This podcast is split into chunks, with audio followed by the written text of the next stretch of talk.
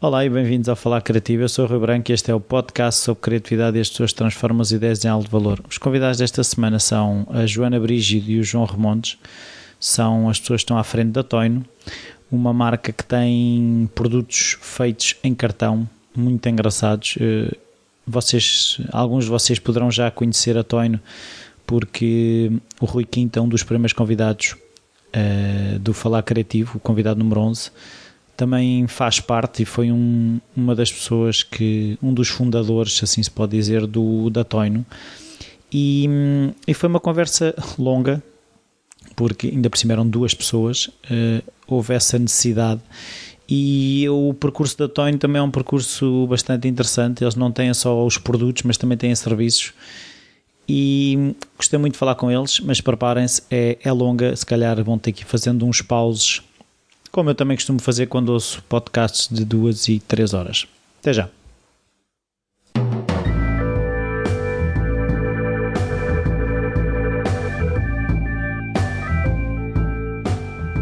Olá João, olá Joana. Olá. É engraçado até João, Joana, é assim uma coisa engraçada. Não sei se foi de propósito. Por acaso não. Não Nunca foi? tinha reparado também que era João e Joana. Há muitos. Há muitos. Não, não houve critério de seleção. Não. Mas já passaram muitas Joanas pela Toino. Há umas três pelo menos. A Mateus, Ah, a Carvalho, não ter de Carvalho. tu e chega. Então, para se trabalhar na Toino tem que haver ou João ou E Joana. também É- já houve um João Mira. E João. E João Mira. lá está. É o que eu João estou a dizer. Joana. Eu estou a ver e aí. É um... Por isso, não envia o currículo se o nome começar por M ou outro nome qualquer, Não. que não seja João ou Joana, não entra. Não entra. Então vamos começar pelas senhoras. Eu queria saber, eh, no teu caso, Joana, como é que a criatividade estava presente na tua infância, se havia artistas na família, hábitos culturais, esse tipo de coisas. Na família não. Pelo que eu saiba, não há nenhum artista na família. Acho que sou a primeira. A primeira. Até como é que tu escolheste esta área? Ou seja, como é que veio a influência? Ah, sinceramente, não. não tenho ideia, mas n- não houve influência. Acho que não havia artistas. Eu foi, gostava, gostava de desenhar, gostava, passava os dias eh, no emprego da minha mãe, que a minha mãe, na altura, eh, as mães que podiam levar os, os filhos para, para o emprego, eu passava dias e dias a fio nas férias a desenhar as caras das colegas. Partir daí acho que. E então foi fácil escolher a área? Não houve dúvidas de, ah não, vou para a Biologia ou... Houve muitas dúvidas, sim. Em biologia. era outra, era outra opção. Sim. E então porque é que escolheste esta e não escolheste Biologia? Não sei, estava mais virada para. Não tenho assim nenhuma razão lógica. Acho que gostava, os meus pais apoiaram-me, que foi, foi importante, porque na altura achava que artes não tinha, sentido, não tinha saída nenhuma e eles apoiaram-me. Então eu não tinha saído e escolhes, eh, foi mesmo... Foi, foi. foi do coração. Foi uma coisa. Foi mais instinto do que outra coisa. Até e tu, João, na, na tua infância como é que é? Havia lá... Ah, Eu sou ao contrário. Tu és ao Ah, contrário. Do lado do meu pai são todos de artes. A minha avó, a mãe do meu pai, é professora de trabalhos manuais e de educação visual. Fazia pintura durante muito tempo, fez restauro da arte sacra. O meu avô é fotógrafo. O meu pai é designer. O meu tio é arquiteto. O meu outro tio é designer também.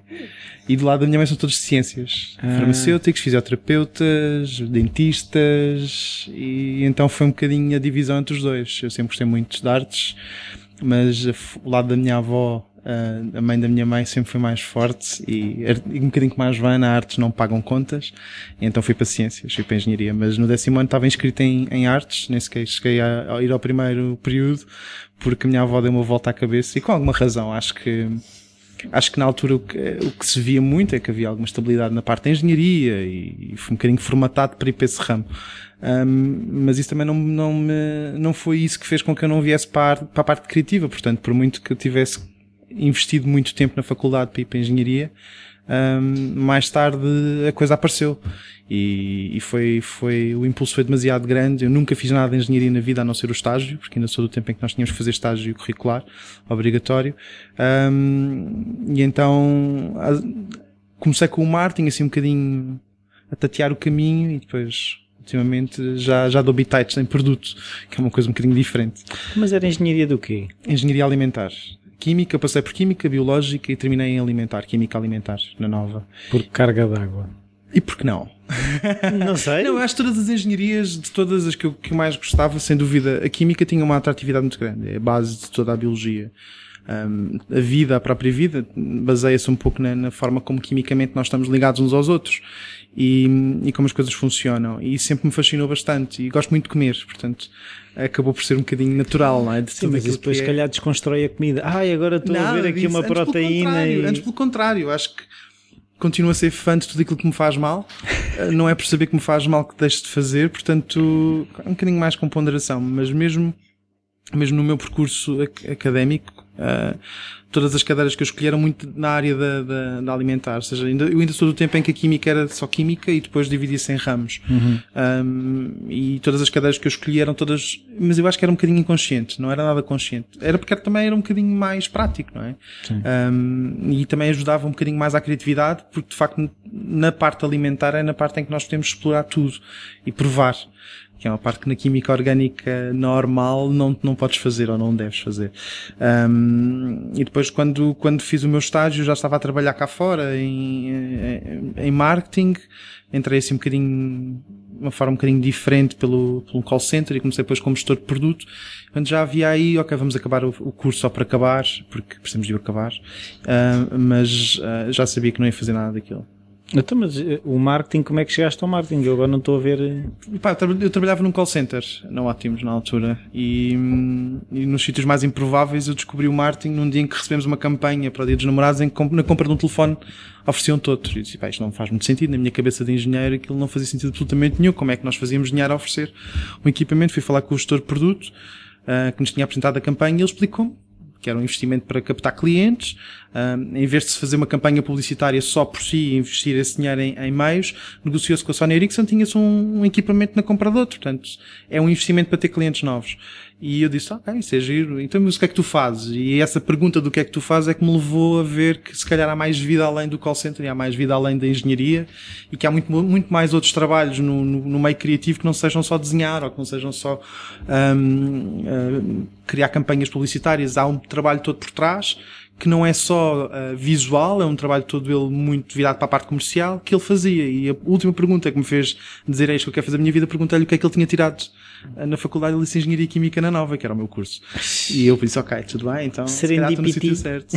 Foi, e depois o que aconteceu a seguir, foi falar com o meu supervisor, um, havia na altura uma internet em que tinhas as vagas todas que existiam dentro do grupo para as quais nós éramos elegíveis de nos candidatarmos também, apesar de sermos outsourcing. E vi logo duas ou três para assistente de produto, que é um bocadinho martelar bases de dados, não tem muito criatividade, mas é um, é um passo no caminho certo. Candidatei-me e a primeira coisa que os recursos humanos me disseram, primeiro tens que acabar o curso. E se estás no curso certo, porque nós aqui gostamos muito de engenheiros, e, portanto, eu já sabia quando acabasse o curso e ficar como assistente de produto e fiquei durante dois meses e meio, depois saí logo como gestor de produto para uma seguradora e nunca mais parei. Portanto, foi um caminho um bocadinho atípico, não é? Não é aquela coisa de lês um livro de alguém que gosta e que trabalha em marketing e eu quero fazer isto na minha vida. Não, foi mesmo ver na prática como é que a coisa funciona.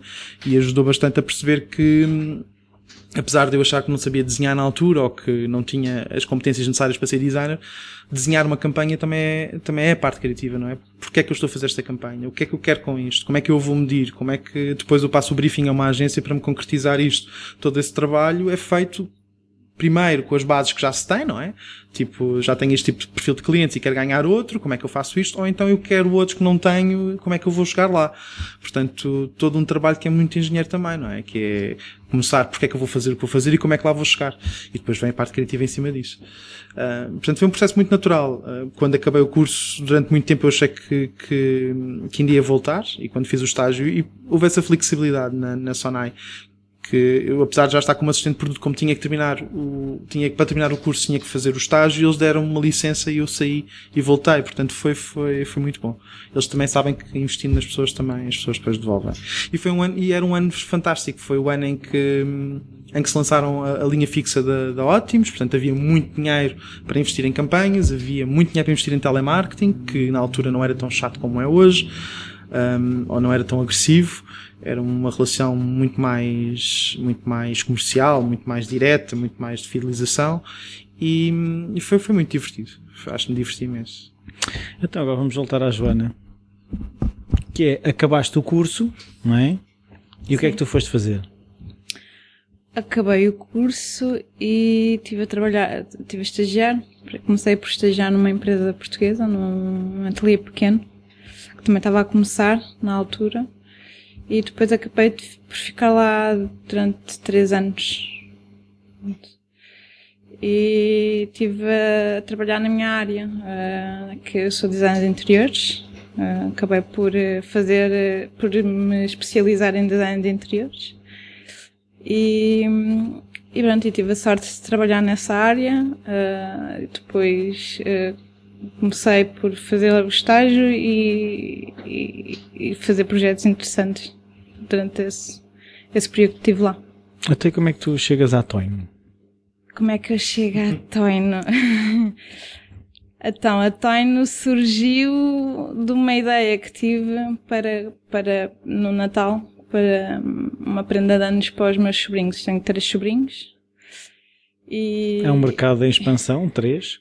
É, cada vez há mais a aparecerem. E, hum, portanto, no Natal, pá, precisava de uma prenda que os prendesse. Eles recebem 30 mil brinquedos. 30 mil brinquedos e aquilo é, abre um, passa o outro e ninguém, não dão uh, valor às prendas e aquilo chateia um bocadinho.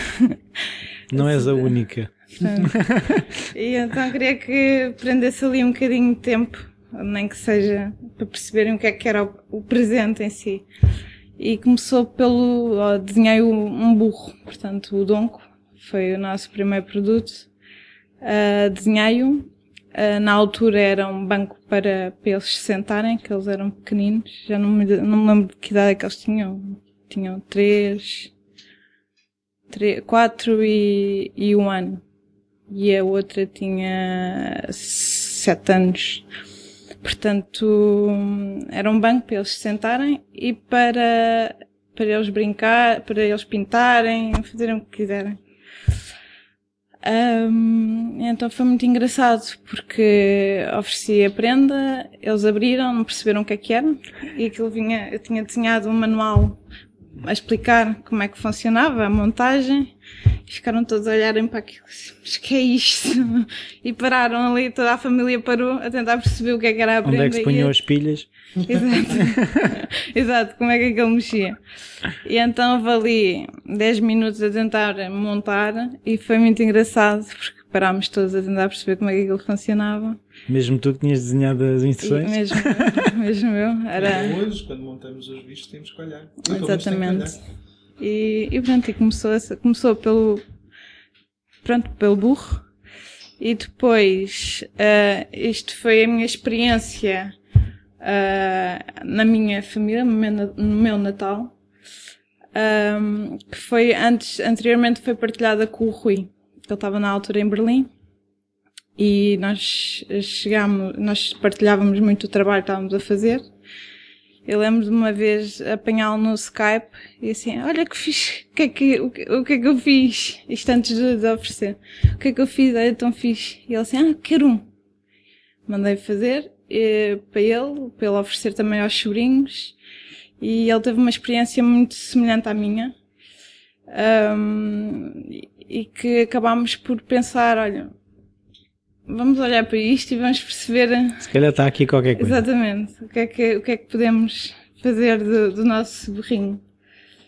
E, e foi, pronto, e começou, a Time começou por aí. Começámos por uh, desconstruir o produto, porque um, direcionar, que uh, o produto estava direcionado para crianças e percebemos que. Pois era isso que eu ia perguntar. os adultos, os pais, uh, se divertiram tanto e ou mais? acharam, exatamente, ou mais, porque tiveram que construir e tiveram que montar e, um, e tinham um maior, um maior cuidado com o produto. Portanto, o produto é feito em cartão e eles tinham ali um, um cuidado que as crianças não têm. E, e pensámos em ok, vamos desdirecionar. vamos tirar as crianças daqui da frente. Uh, mudámos o nosso público-alvo e passámos a desenhar para adultos infantis, é isso? Adultos infantis. como nós. Como nós que deliram quando veem, quando veem um produto daqueles. E começámos a desconstruir, uh, aquilo não podia ser um banco, Portanto, o que é que podíamos fazer? Tínhamos que arranjar a utilidade para ele, tínhamos que, tem que, é um volume grande, tem que ter presença no espaço em que vai estar, onde é que vai estar, portanto, quem é o que vai utilizar. E acabou por ser, eh, por, eh, por eh, se transformar no burro que temos hoje, que é um burro para guardar livros, canetas, tralha que se tem na sala e pronto. E vocês perceberam no início, ou seja, quando vocês pegaram naquilo, pá, isto pode ser uma marca, como é que isto há de ser uma marca, isto é um produto para vender para muita gente, percebemos, perceberam, ah não, se calhar, isto se calhar vai vender meia dúzia, como é que foi a relação com a descoberta? Foi de, é pá, se calhar estamos a embandeirar em ar que isto é uma meia dúzia de gente que gosta disto, não é? Eu acho que isso, é assim, nós tivemos uma primeira, uma primeira reação quando quando foi entregar eh, o, o presente para o Rui oferecer aos sobrinhos, eu levei um burro montado que ainda está em minha casa, em casa dos meus pais. que vai para o Museu da Toino. e eu levei-o montado e para, para o café onde tinha combinado com ele entregar as coisas e estava em cima da mesa e nós estávamos a falar. Eram, quatro, eram duas mesas com quatro lugares, estávamos os dois e, e o burro ao nosso lado. Houve todas as pessoas que passaram na rua pararam a perguntar-nos o que é que era o burro? O que é que era o burro? O que é que era aquilo né, que se podia comprar? Para que é que cheguei serve? a dar contactos num, numa na, um guardanapo? Na, num guardanapo às pessoas para. E nós assim, uau! que Temos aqui qualquer coisa. Exatamente. Depois o evoluir foi. Foi. Não sei, foi a percepção que as pessoas, nós perguntámos a amigos, os amigos, foi a reação dos amigos, que acho que é o nosso público-alvo. Portanto, são são Quando pessoas... se acabarem os amigos, acaba o mercado, é? Não, não, entretanto já, nós já, já, há muitas pessoas, ó, nós fizemos muitas feiras, nós começámos, aliás, a Tane começou por mostrar o produto em feiras, uhum. na rua. E, e ainda hoje acontece as pessoas passarem pela nossa banquinha e riem-se, vêm-se a rir, olhar para os produtos, porque realmente desperta qualquer coisa e não, não, não, são pessoas todo tipo de pessoas. E porquê que escolheram o cartão? Porquê? Porque é um material que é flexível, uhum. portanto é, dá para encaixar, dá para dobrar, dá para fixar e, e é um material que é novo, é, é, é um material que, que é de novo da madeira, é, é, pronto, acaba por ser original. E, e, houve, e houve experiência com outros materiais ou não? Até ou quando, quando tiveste a ideia. Não, não. Eu, eu direcionei-me para o cartão, que era um material que era flexível. E que as crianças não se magoavam. Hum, podem se magoar, mas uh, dava alguma flexibilidade. E o cartão era branco, dava para elas desenharem. Uhum. Que isso também era um, um dos objetivos. Sim, porque eles são brancos, não é? Eles são ah, quer dizer, ah, o Tony Bandeira é verde. É verde. É, é, foi, é o primeiro que está com cor, que aplicámos a cor. Sim. Então, e tu como é que chegaste, João, à, à Toine? Bom, eu conheci o Rui... Já sabemos que é por causa do nome, não é? Ah, sim, a mania também, sim. Chama-te João, podes vir. Uh, não, conheci o Rui num... Acho que foi numa formação, não era bem uma formação, num evento de empreendedorismo. O Rui estava a dar uma palestra, acabámos por falar e e, e, depois eu passei a organizar essa mesma, essas mesmas palestras durante mais duas edições e o Rui continuámos a criar aí um bocadinho uma relação de amizade. e em 2013 houve um projeto um, que não tinha tanto a ver com, com a Toyn enquanto design de produto, que era fazer uma análise da, da marca do pavilhão de conhecimento Ciência Viva. Nessa altura a Toyn tinha sido convidada para fazer a exposição uh, um, Tinkering, a oficina de Tinkering que ainda existe, que é a Doink, no pavilhão do conhecimento, e criou-se ali uma relação com, com o pavilhão e que necessitava-se de olhar para a marca pavilhão e para a marca Ciência Viva, mais pavilhão de conhecimento, de uma forma muito analítica. Ou seja, como é que as pessoas nos veem, como é que nós nos podemos uh, mostrar às pessoas, as pessoas nos veem como nós achamos que somos. No fundo, aquilo que todas as marcas têm de, de, de fazer em dadas alturas. E, e nessa altura, uh, também estava à procura de alguém para gerir o projeto, para relacionar, toda a parte de pesquisa, toda a parte de, de, uh, de ideação, ter uma coordenação e, e, eu e mais uns quantas pessoas candidatámos a essa função. Portanto, não era para eu conhecer o Rui e a Joana que, que fica lá com o trabalho. Tive que fazer um, tivemos que fazer um, um... ainda não te conhecia, já, não, acho que não, por acaso não te conhecia não. Conheci-te no dia em que, em que vocês me fizeram a proposta. Pois foi, que giro. Conhecia-te do vídeo, se calhar foi por isso que eu é, achei Já, já tinhas visto fotografias? Já. Não, já te conhecia, já. Já tinha ido à oficina coletiva ah, sim, não nos conhecíamos de. Sim, sim. Um, e pronto, depois uh, tive que fazer o meu próprio pitch, não é? Tive que fazer. Havia um desafio que, que era preciso resolver. Fiz a aplicação, acabei por ficar. O projeto levou cerca de sete meses, foi um projeto longo. Um, portanto, eu não tinha muito que ver com o produto em si, mas também mandava uns bitites vinha às reuniões e estava com, com, com a equipa. Um, o projeto terminou e logo a seguir veio o outro, e depois esse projeto que já foi fazer mais uma segunda exposição, também encabeçar esse projeto com, com, com mais pessoas daqui da, da Toyn. Um, esse projeto, entretanto, a minha fase terminou, eu saí durante uns tempos e depois um, houve esta vontade de, de, de, continuarmos a trabalhar e entrei como sócio no início deste ano. E, no fundo, aqui o meu papel também é um bocadinho mais trazer uh, uma vertente mais de loja, mais, mais comercial, mais de marketing direto na, na um, com o que já existe feito, influenciar um bocadinho os produtos que vêm a seguir, melhorar aqui um bocadinho a parte da produção, um, fazer um bocadinho mais de engenharia ao processo, um, uma engenharia criativa. E, e tem sido, tem sido uns meses muito bons. Acho que nós, todos nós sentimos que desde que, que a coisa foi, foi oficializada em janeiro, há uma progressão, quer dizer, as vendas vê-se que as coisas estão a correr melhor, um, há um, estamos a ser muito mais consistentes também na, naquilo que fazemos para fora, não ao nível só da comunicação, mas também na parte de, de, de, produto. O que foi lançado este ano, uh, fizemos com uma lógica de primeiro lançar lá as lojas, que já nós neste momento vendemos em dois níveis. Vendemos, já vendemos em três. Temos os distribuidores que nos representam noutros países, temos as lojas que vendem diretamente ao consumidor e vendemos nós diretamente ao consumidor final. Uh, este ano tem sido um ano de consolidação nestes dois últimos, nestes dois primeiros, portanto, nos distribuidores e nas lojas, e quando com o Alípio nós fizemos uma pré-venda para as lojas, também para que quando fosse lançado já existissem noutros pontos de venda. Um, neste momento já temos cerca de 15 pontos de venda em Portugal, que é, que é bastante bom. E, e portanto o papel aqui também tem sido sermos um bocadinho mais, mais conscientes. Quando falaste do cartão, também temos pensado em, em, em avançar para outros materiais, muito, temos feito essa exploração, mas é um investimento um, daí também a Joana ter dito que o, cartão é muito flexível. Porque de facto tu fazes um protótipo em cartão e saberes que o produto vai ser em cartão já te dá uma ideia muito aproximada de como é que ele se vai comportar, como claro. é que, como é que, se ele é robusto o suficiente, se, se as pessoas vão, vão ter problemas a montar. Quando nós primeiro prototipamos em cartão e depois que nos passar para outro material, há, um, há uma diferença muito maior. Já para não falar no investimento, não é? Porque qualquer coisa que se faça em madeira é caríssimo. Um, ainda que seja uma madeira menos nobre, tem que ser lixada, depois tem que ser invernizada, depois é a junta, depois a própria máquina tem um desgaste muito maior quando é com, com, com madeira.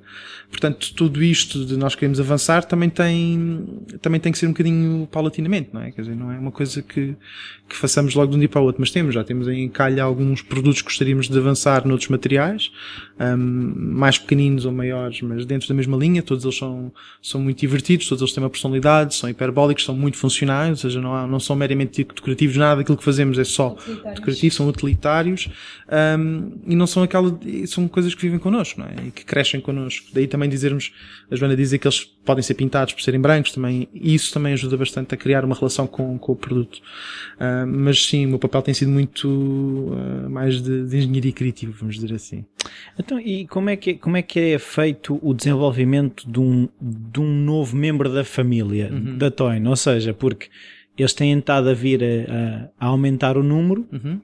Um, ainda, ou seja, ainda há algum animal que faça falta no universo das necessidades do público que é um, o público da Toino, ou Sim. seja, porque já há um para arrumar revistas, há um para cápsulas de, do café, café uh, para os vinis e para os CDs. Uh, sim, nós agora lançámos, quando lançámos os candeeiros, há uma função muito clara, não é? Ele dá luz, ponto. Não há, não é dúbio, é direto. E obviamente isso também se sente nas vendas porque a pessoa não tem que arranjar uma desculpa. Dá luz, pronto. Eu sei porque é para isto que eu preciso. Normalmente o que nós vemos com os outros, as pessoas tentam arranjar desculpas para comprar. Ah, sim, eu tenho Gostam do boneco. Todos. É. Primeiro gostam do boneco, é o que a Joana dizia. Gosto. Então, pera, agora, epá, isto custa 39,90. O que é que eu vou pôr aqui em cima? Ah, tenho imensas revistas, bora lá. Com os candeeiros é um bocadinho mais imediato nós neste momento estamos a desenvolver outro, outro animal. Uh, se calhar um bocadinho falando das famílias, nós temos Animal, uh, Animal Family, a series, a primeira de todas, onde estão o Donco, o burro, o Nilo, o segundo, que é o, uh, o crocodilo, depois veio o Elo, depois veio a GIF, a seguir veio o Tony Bandeira, depois vem a Ono Family, que é uma família de escritório, não é uma família para estar connosco na secretária, um, e depois vieram os candeeiros. Portanto, o que nós fizemos agora foi que nós queremos tornar a família animal um bocadinho mais, mais coisa, dar-lhe uma função também clara e estamos agora a desenvolver um que já está mesmo na fase final de prototipagem. Se tudo correr bem, lançamos no final do ano. Um, e a ideia aqui da personalidade tem a ver também com a função. Nós começamos a pensar onde é que nós ainda não estamos. E a GIF foi um exemplo disso. A GIF uh, começou por ser uma mesa de cabeceira, para quem não tem mesa de cabeceira, mas ao mesmo tempo, para quem tem, pode ser para estar ao pé da secretária e estar por baixo da mesa e a cabeça vira para ficar por cima da mesa.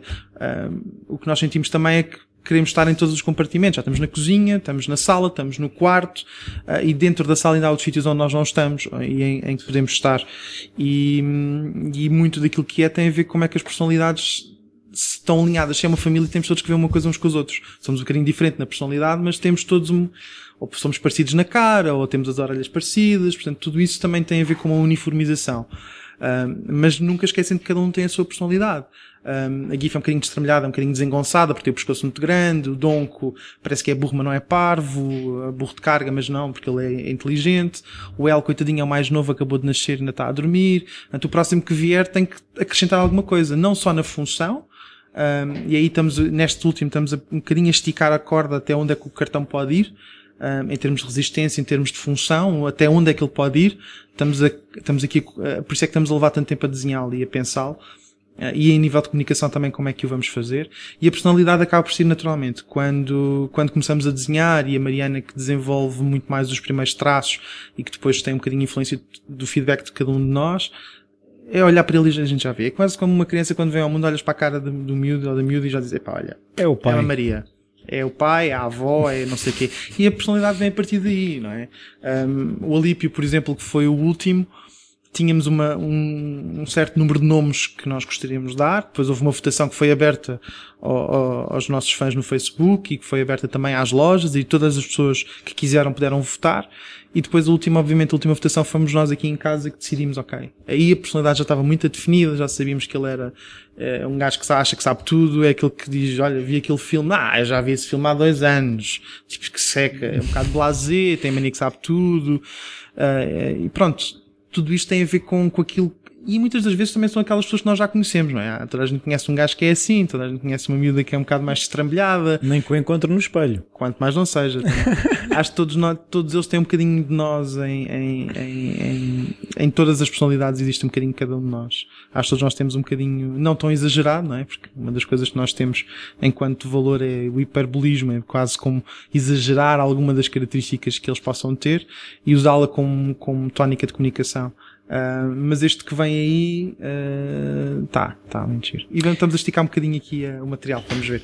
Eu agora vou voltar aqui a, a apontar a pistola à, à, Joana, porque eu acho esta, no fundo, esta história das histórias destas personalidades, pá, eu acho isto fantástico e percebo. Aquilo que eu te quero perguntar é, no início, já havia esta lógica de o Dom que já tinha uma personalidade, tu quando pensaste, ele já ia ser membro de uma família, ou seja, se já havia uma história quando pensaste no Donco?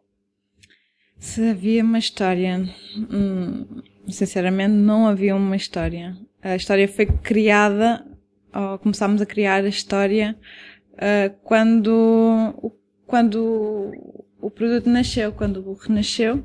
quando já tínhamos uh, fisicamente o burro, começámos a perceber, então, mas como é que vamos comunicar? Uh, como é que ele vai falar? Uh, como é que o vamos promover? E, e começámos a, a, tanto eu como o Rui, um, tínhamos aquela, gostávamos imenso do filme a Amélie Poulain e os seus duendes e, e achámos piada.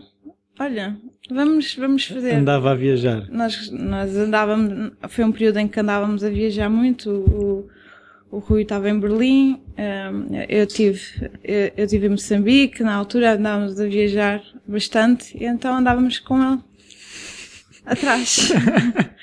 E, e foi interessante porque começámos a, a partir daí, um bocadinho ao contrário do que está a acontecer agora, começámos a criar a história, a história dele através das viagens, portanto, e a personalidade dele. Portanto, é um burro inteligente e culto e que gosta de viajar. Portanto, e foi interessante, foi uma coisa que aconteceu.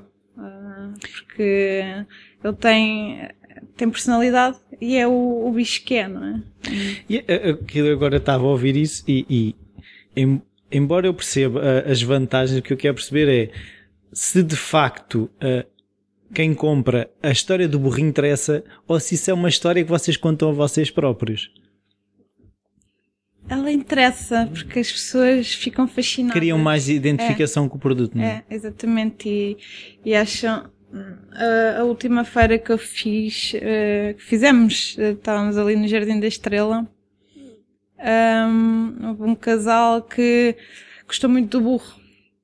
E eu contei-lhe a história, contei a história do burro. Ele era um, era um burro inteligente que gosta, de, gosta muito de viajar e que temos no Facebook temos um, um as fotografias, um álbum de fotografias para onde é que ele já tinha viajado e já tinha ido a mais países que eu. E, e, ele, e, e, o casal ficou tão fascinado. Ele assim, ah, é por isso que estão ali uh, todos os, os catálogos, os, uh, os livros de viagens. Eu nem tinha reparado. eu achei tão interessante. É, é, é. Os, os, os, livros de viagens. Um, e ele assim, agora faz sentido. É um burro inteligente que gosta de viajar. Portanto, aquilo. Uh, e chama as pessoas Assim, ah, é, a GIF é destrabalhada e vira a cabeça. Que engraçado. Portanto, as pessoas gostam muito e não sei se elas vão, uh, levam isso para casa. Eu acredito. Eu acredito que sim. Eu acredito que sim também. Uh, já nos aconteceu uh, várias pessoas nos enviarem um, fotografias do, dos produtos em casa e e eles tratam como se fosse um, elemento da família. E então viam-nos fotografias do gato a esfregar-se no, no, no dunco, ou o cão a olhar para o dunco. Portanto, se, eles também criam ali uma personagem deles. E é muito interessante por isso. E acho que elas, elas criam a, pró a própria personagem. Não sei se é a nossa, não, não queremos que seja a nossa. Claro. Mas, mas criam a delas. Então agora vou voltar ao João Deixa-me só dizer também, houve aqui numa, numa das novas lojas que nós que abrimos agora, vai abrir dia, dia, hoje é dia 10, portanto começa hoje nessa loja. A razão principal que eles compraram os nossos e quiseram tê-los na loja foi a personalidade deles e pediram para nós fazermos aquilo que temos no catálogo com a personalidade, fazermos uh, uns stand-ups com a história porque eles dizem que as pessoas precisam de conhecer essa história, ou seja, acham que o design está tá perfeito, gostam, mas que a história dos miúdos e a história deles de serem os nossos miúdos faz com que uh, tenham uma mais-valia muito grande na, na, comunicação do produto para quem o vai comprar. Portanto, aqui também nos ajudou noutro nível, que não é necessariamente o cliente final, mas é aqui um intermediário. Eles próprios também sentem essa, essa força da personalidade do, do animal. E tem a ver também com a história da, da Amélie Poulain, que é quase como tu teres o candeeiro que está à noite a falar contigo e que apaga a luz sozinho. Essa lógica é o que de facto faz com que eles depois tenham uma vida para além da personalidade que têm, uh, é daquela que nós definimos, não é? E nós também sempre, eu costumo sempre dizer que quando eles saem daqui já não são nossos, portanto, se eles depois quiserem mudar de nome e dar-lhe outro nome claro. e outra personalidade, claro que sim, tem todo, tem tudo, e se querem pintar ou cortar, como, como às vezes fazem, claro. eu estava a pensar aqui numa coisa que é na questão do nome, que é Toy Nu, tem a ver com brinquedo, certo? Uhum. Aquilo, que, aquilo que me parece a mim, quem vê de fora, é que tudo isto há uma coerência no, no, no mundo quase do play, é tudo uma brincadeira. É. Ahm, não há a tentação de fazer agora voltar atrás e também ter uns toinos os miúdos. Ah, eu acho que sim. Aliás, o próprio nome Toy não é uma pergunta e uma resposta. Toy? Não. Não. Portanto, e obviamente tem a felicidade em português Oh, ser o toy Toy no. no. Toy no. É muito mais, tem essa felicidade também em português ser o Toy de ser aquele esgroviado que anda aí. Portanto, também tem um bocadinho a ver com aquilo que nós somos. Na verdade, muitas das, das, das ehm, de algumas lojas e de- mesmo designers vêm ter connosco que dizem que temos que desenvolver produtos especificamente para crianças. Um, há essa tentação de nós criarmos alguma coisa, não é só para crianças, para animais ou, ou para o que seja, mas de facto essa tentação, e acho que o Doing, enquanto espaço, e foi a primeira vez em que nós pegámos num espaço e que o transformámos completamente à, à nossa imagem, à imagem do que era o, o- a ideia uh, para o espaço, foi também criar uma coisa que é para crianças, mas também é para os adultos. E essa dualidade está muito presente em nós, em nós, enquanto adultos, porque também brincamos muito. Um, haver um espaço em que manifestamente é para brincar, mas também é para aprender, há ali uma função e ao mesmo tempo é para crianças e para, é para adultos, é a nossa gênese. Acho que é, é um pouco isso que nós queremos passar nos, nos produtos. Há, há dois ou três produtos que nós temos na calha para, para crianças, especificamente para crianças, também podem ser para adultos. Ah, mas ainda, Foi assim que começou, não é? foi assim que começou. Mas sim, mas estes são desenhados especificamente para, para crianças. Nunca avançámos. Lá está. eh, Se nós tivéssemos ah, mais tempo e mais orçamento, faríamos muito mais. Mas também é preciso, nestes três anos e meio, quase quatro anos que nós temos de existência, temos que nos focar um bocadinho mais naquilo que também é o caminho, não é? E tornar um bocadinho mais consistente as famílias que temos. Sem dúvida que criar outras linhas, ah, de escritório já existe, mas criar uma linha para crianças, ou uma linha para animais, ou, ou mudarmos de material é sem dúvida aquilo que, que, que está no futuro, sem dúvida. Eu vou voltar à Joana. Quando vocês começaram e, e se dissessem, ah, vão estar a vender em não sei quantos países, em não sei quantas lojas, isso passou-te pela cabeça? Sim. acho que acho que é sempre esse o objetivo, é espalhar um bocadinho. E percebeste que tinha essa potencialidade, que se calhar há muita coisa que nós até gostaríamos e percebemos, é pá, isto nunca vai sair daqui, não é? Hum, eu, eu, eu acho que assim nós, nós temos sempre temos sempre dúvidas se realmente vai sair, se não, é assim tem a ver com o ego, não é? Sim. mas hum, mas eu, eu acreditei eu acreditei quando nós fizemos o quando lançámos o, o crowdfunding no Massive Move ah, a adesão que as pessoas tiveram ah, nós, nós conseguimos atingir o objetivo e acho que ali foi foi Uma validação? uma validação, exatamente. Nós, para além de atingirmos o, o objetivo, nós, nós fomos o, o projeto que propôs um valor mais alto até à altura. E acho que isso foi uma validação. E acho que a partir daí ah, foi-nos mais fácil ah, ao confiar-nos no, no, no produto em si mesmo. Por todas as pessoas com quem falamos, que, que é fantástico. E a opinião das pessoas que não conhecemos lá nenhum. E acho que a partir daí foi um, foi um ponto de partida para, para acreditarmos no produto e, e percebemos que ele tinha, tinha potencial fora. Então, e, e quando vocês pensaram eh, no crowdfunding, já tinham um valor para o produto, ou seja, já tinham noção quanto é que ele iria, iria custar. Não vos atravessou, eu, claro, isto, estou a pensar no meu, se me dissesse, se eu, se eu me passasse pela cabeça, então agora um bocado de cartão custa 40 euros, vocês, ninguém vai comprar isto. O crowdfunding também ajudou, a, a, no fundo, a, a- retirar essa dúvida, a perceber, pá, existe realmente mercado para uma, coi para um- uma coisa de cartão que custa 40 euros. Ah, sim, também foi uma validação nesse sentido e foi e também nos ajudou no sentido nós tínhamos um valor mais alto no início, ah, começámos e, e adaptámos o, o valor à opinião das pessoas ah, que, as pessoas nos deram. Até nesse sentido foi foi um, um, um, apoio, portanto, uma ajuda nesse sentido. E o preço alguma vez foi barreira, ou seja, alguma vez desde o início, desde o início tu sentiste que as pessoas ah, pá, 40 euros, pá, ou não sei, existem outros valores porque existem Sim. outros produtos, mas estamos a falar. Sim. É assim, não é uma compra de impulso, isso o João pode falar melhor que eu. Vai falar a seguir. Um, e é por isso que também desenvolvemos outros, outros produtos. Nós temos a noção é que há, há, há picos, há alturas em que as pessoas compram sem pensar e, e dão uns 40 euros pelo produto. Quando estão bêbadas, não. Ah, não, não. Temos de experimentar. Queima das fitas, vender o dongo na queima das fitas. E, e há alturas que, que, pronto, que estão menos dispostas, portanto. Claro.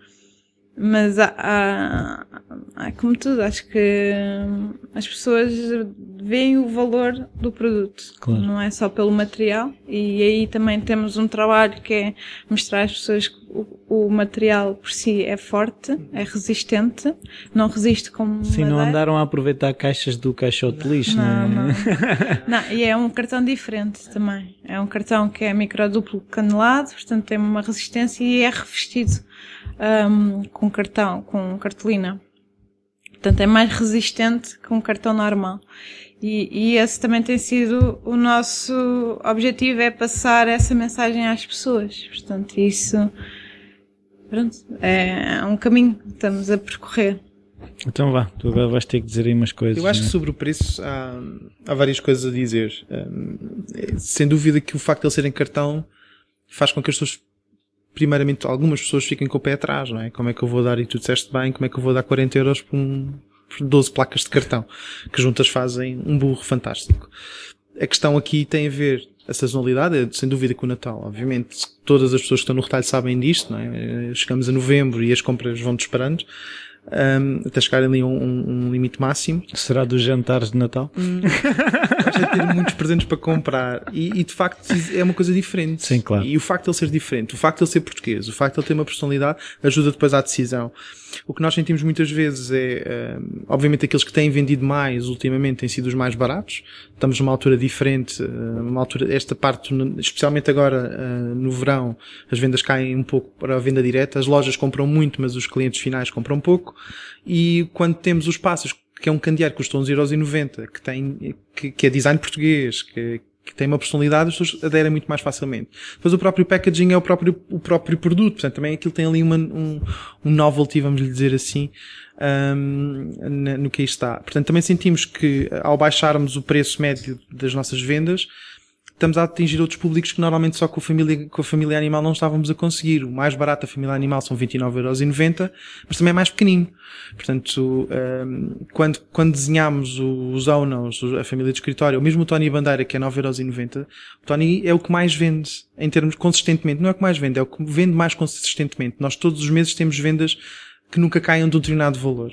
Um, e podemos pensar, é um manjerico de sazonal e não porque é, é, um, é um símbolo nacional, portanto os turistas que vêm compram com alguma frequência e acham giro, e depois tem aquela personalidade de cantor pimba que é imigrante, portanto toda essa mística o penteado muito é parecido. Exatamente. Portanto, uh, o facto de nós sabermos que para um preço de cartão é o melhor, porque é o 9,90€ é um preço fantástico, portanto, para presente de amigo secreto de Natal é fantástico, para levar para casa é ótimo, porque depois é quadrado, cabe na mala, um, também sai do próprio packaging, portanto, tudo aquilo ali funciona.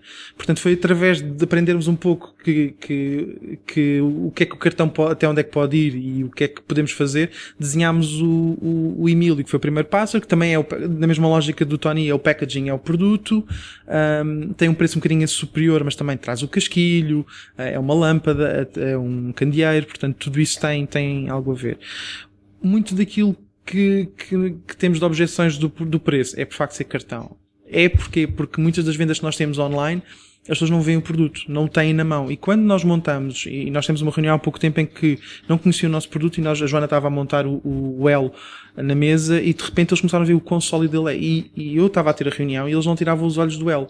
Uhum. Portanto, quando, eles, quando ele está montado e começam a ver o quão resistente ele é e a forma como robusto e é sólido e é pensado, ou seja, todas aquelas peças têm uma função, a, a, o, o, facto de, das presas de, de, marfim segurarem a tromba para depois cair as cápsulas, tudo aquilo está pensado e está bem pensado, faz com que depois eles percebam, ok, vale a pena. Por isso é que nas feiras a coisa corre muito bem, nas lojas a coisa corre muito bem, porque eles veem o produto ali. Ver para crer. Na internet, por muitos vídeos que nós ponhamos, a resistência, só se me puser em cima do donco, é que eles vão perceber que, que, de facto é resistente e que de facto é o entrave do cartão é esse. muito para o público português, porque quando vamos para fora de Portugal e neste ano nós estamos com 60% das vendas lá fora, uh, o que é muito, muito bom, as pessoas não têm objeção absolutamente nenhuma, porque há muito mais variedade em objetos de design em cartão, portanto não é uma coisa que é tão novidade em Portugal uh, como é em Portugal. Depois existe aquele, aquele conceito de concept store que começa a aparecer em Portugal, mas que são muito maiores, o que faz com que o nosso produto seja um produto de impulso enquanto em Portugal 39,90€ não é um produto de impulso, não é uma compra de impulso, lá fora é. Portanto, tudo isto faz com que nós tenhamos uma adesão muito maior lá fora. Uhum. Um, nos próximos produtos, e daí nós estarmos a aumentar a família agora com mais um animal, um, tem a ver também com isso. Sabemos que há mercados, portanto, sabemos que lá fora, especialmente, as coisas funcionam muito melhor. Na Europa, um, tivemos uma venda boa para o Canadá, mas alfândegas para tudo que é transatlântico é sempre complicado. A Europa, nesse sentido, é o nosso grande comprador. Um, também sabemos que existe mercado e existe vontade de ter mais animais, porque depois há quem goste do crocodilo, porque gosta de crocodilos, ou porque acha piada aquela questão mais tropical, mais, uh, mais, mais agressiva. Depois há quem não gosta de burros porque não gosta de burros. Uhum. Acrescentar um animal também ajuda, aquela pergunta que fizeste há bocado, ajuda-nos também a pensar um pouco como é que o nosso público pode querer outro animal em casa. Uhum. Okay, tem um jardim zoológico. mas sim, tem a ver com... começa a levá-los à rua. À hora, há quem leve. Eu acho, por acaso, há, uma fotogra há fotografias nossas e no início tirávamos muitas fotografias com os animais na rua. O burro olhar para o palácio, eh, estamos aqui no Palácio de Belém, é relativamente simples. Uh, quando íamos a uma reunião e levávamos o burro, tirávamos uma fotografia, ele estava muito na rua. E essa lógica acabou por ser um, evoluir para o dentro de casa, para as pessoas verem para que aquilo funciona, como é que elas vivem com, com o animal. Portanto, até aí nós também evoluímos um bocadinho na comunicação. Agora, por falar em comunicação, tu falaste aí na questão do estrangeiro, uhum. e eu estava a pensar se não poderá haver a tentação de se somos mais bem aceites no estrangeiro, eu vou começar a deixar de focar tanto naquilo que é o meu público ou o meu uhum. mercado nacional Sim. e vou investir as minhas energias em vender mais lá fora, porque se calhar eu estou a perder tempo e energia a investir num mercado que não, que não vai crescer tanto como ah, vai crescer lá fora. Eu acho que aqui tem a ver com. É uma boa pergunta e é uma, e é uma discussão que nós temos tido aqui também na Toyn. Um, para onde é que nós apontamos as armas uh, nestas alturas? eu posso dizer que a compra em Portugal é uma compra para nós, ou uma venda aqui em Portugal que nós façamos é muito mais satisfatória. E vou-te dizer porquê. Porque é uma venda muito mais acompanhada. Ou é em feira, ou é numa loja que nós conhecemos muito bem o, o dono da loja, criamos uma relação com o dono da loja e sabemos, ele diz-nos, dá-nos muito mais feedback do que vendermos a um distribuidor que depois vai distribuir para o resto da Europa. E depois há outra coisa que é, o que, o que faz uma pessoa comprar cá é, não é muito diferente do que faz uma pessoa comprar lá fora. Ou seja, nós quando desenhamos, desenhamos para um determinado tipo de pessoas, ou para um determinado tipo de necessidade e para um determinado tipo de, de, de cliente. E esse é um cliente que se traduz noutros países. O que não se traduz muitas das vezes é o preço que nós estamos a cobrar por aquele produto. Claro. E, e nós chegamos a um ponto em que não só Portugal não vai aumentar em termos de compra, não é? De repente as casas em Portugal não são muito maiores. Se já tens um Donk e tens um Nil, já não vais ter uma GIF se calhar tens, há quem tenha, assim. Tiras a cama e. Tiras a cama ou tiras a tua própria mesinha cabeceira. Mas o que é certo é que criar objetos ou criar alguma coisa que façam falta, ponto número um, e depois que tenham alguma coisa a acrescentar a quem o vai comprar, seja ao nível da comunicação, seja ao nível da personalidade, seja ao nível de ser giro e está ali ao lado, não é uma coisa feia que eu tenho que limpar o pó todas as semanas. isso faz com que nós também desenhemos primariamente para os nossos amigos e para nós, porque também são aqueles que estão mais próximos, e depois então para lá. Eu acho que lá fora a grande preocupação deles são as margens, e isso fica muito economicista, porque nós trabalhamos com distribuidores. Uhum. Raras são as vezes que trabalhamos diretamente com lojas, e quando trabalhas com distribuidor ele quer margem, margem, margem, não é? Portanto aí também, aí temos, vem o meu papel também de otimizar um bocadinho a produção e ver que formas é que nós conseguimos ter um bocadinho mais de, de margem um, para depois podermos distribuir. Dá-nos muito mais gozo desenhar para nós. Uh, para nós com o sentido de que isto não é só para nós, também é para quem está lá fora. Uh, nós sabemos que o facto de comunicarmos em português e em inglês nos estrava alguns mercados, uh, nomeadamente aqui os nossos vizinhos espanhóis, temos vendas muito pequeninas para, para a Espanha porque comunicamos em inglês e em português. O nosso site é todo em inglês e sabemos que isso é Mas um por que não achem um, um, uns tónios em espanhol? Ah, pois, não ia duplicar um bocado o, o, o custo. E depois, quando começas a ter a terceira língua, tens de ter a quarta, a quinta, a sexta. Portanto, há aquela, toda aquela lógica de, de, de muito europeia, não é? De, temos todos, temos de dar o mesmo destaque a todos e não podemos fazê-lo. O inglês funciona muito bem, funciona muito bem nos mercados nórdicos, funciona muito bem, obviamente, eh, no Reino Unido, Itália é um, é um mercado muito, muito bom para nós. Temos vendas, muito vendas diretas de italianos diretamente para nós, no nosso site. Um, e lojas eh, na Alemanha e na, no Benelux funcionam muito, muito bem. Então, deixa cá ver agora por onde é que eu vou pegar na coisa. Um, eu agora. Só queria aqui Então, força, melhor ainda. acrescentar a João. Uh, eu acho que o, o interessante de não também não nos descuidarmos aqui do nosso país é uh, duas ou dois uh, relacionamentos comerciais partiram de um deles foi uma pessoa que viu os produtos no Porto portanto e que tem uma loja no Canadá e outra, de, outra deles também foi uma pessoa que contactámos num, num, numa feira portanto, e se tornou nosso distribuidor. Sim, mas eu agora, agora eu já me lembrei para onde é que eu ia pegar, que era se as pessoas identificam o produto ou a toin. É que, pronto, eu, aquilo que eu, que eu, pelo menos eu como uh, futuro cliente, que ainda não comprei nada da Toino, mas, mas eu, eu leio a Toino como uma série de produtos. Eu não, eu não, eu não, eu não identifico o Donko como uma coisa isolada. A questão é se lá fora a marca também é percebida. Fala tu. Eu acho que tem, eu acho que aqui não, aí é um bocadinho diferente. Primeiro é o produto e depois é a marca, mas como em tudo. Há muitas marcas, não é? E as marcas em si vivem com os produtos que têm ou com os serviços que têm. Portanto, primeiro vais àquilo que queres comprar, que é o produto. E obviamente as pessoas veem o Donko ou veem a GIF e depois é que vem a Toino. Em Portugal é um bocadinho diferente porque o Toino é um, é um, é uma palavra portuguesa é uma característica que quando acham piada absorve-se mais, absorve mais facilmente. Enquanto lá fora é uma pergunta e uma resposta que nem é sequer uma palavra em inglês não existe. Um, WTF. Exatamente. uh, aqui é uma palavra que nos ajuda. Portanto, o facto da marca ser uma palavra que está no vocabulário de muitas das pessoas, que calhar não tanto das novas gerações, mas das, da nossa e das anteriores, um, faz com que também a, a, marca seja percebida primeiro como marca e depois como produto. Uh, mas isso é quando nós aparecemos. Se estiveres numa loja, como uma Serralves, como um corte inglês, como uma Mona, as pessoas veem o produto primeiro e não sabem quem nós somos. Vêm o Donco, vêm a Gifo e depois é que vão à, à marca. Se formos nós estamos numa feira, nós somos os Tones, estamos lá e tudo bem. Agora, se estiverem numa loja que já tem a sua própria marca e que tem outras marcas, vão ver o produto primeiro e depois vem a Toino. Uh, e depois, obviamente, acham piada ao nome e aquilo fica. Mas é sempre o, o, produto é aquele que é o embaixador, sem dúvida. Não é a marca que faz com que as pessoas comprem os produtos numa primeira instância, mas ao contrário, acho que são, isto é a minha visão, acho que são os produtos que trazem as pessoas à marca e depois a partir daí compram e depois conhecem o Tony. Ah, o Tony, e o Tony é um sucesso. O Tony também é Toino? É, também é Toino. Ui, quantas vezes não querem o Toino? Ah, nós queremos comprar um Toino. Qual deles? Ah, Toino, Toino, verde, manjerico. Ah, o Tony. Portanto, também há essa, essa dislexia do nome. Quantas vezes? Uh, mas, mas sim, acho que acabamos por começar a ser conhecidos primeiro pelo produto e depois pela marca. Lá fora, eu acho que a percepção é essa. Com tanto barulho que existe numa loja que tem tantas marcas, não é?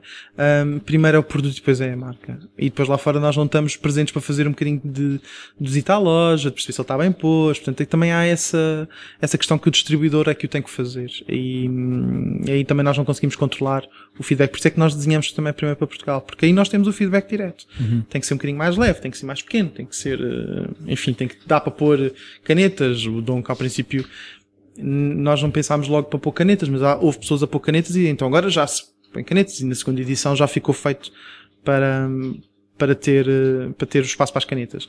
Mas é muito, é muito, primeiro é o produto e depois é a marca. Mas não há, não há a intenção da vossa parte no fundo de a marca, a marca, a marca que faz não sei quantas coisas.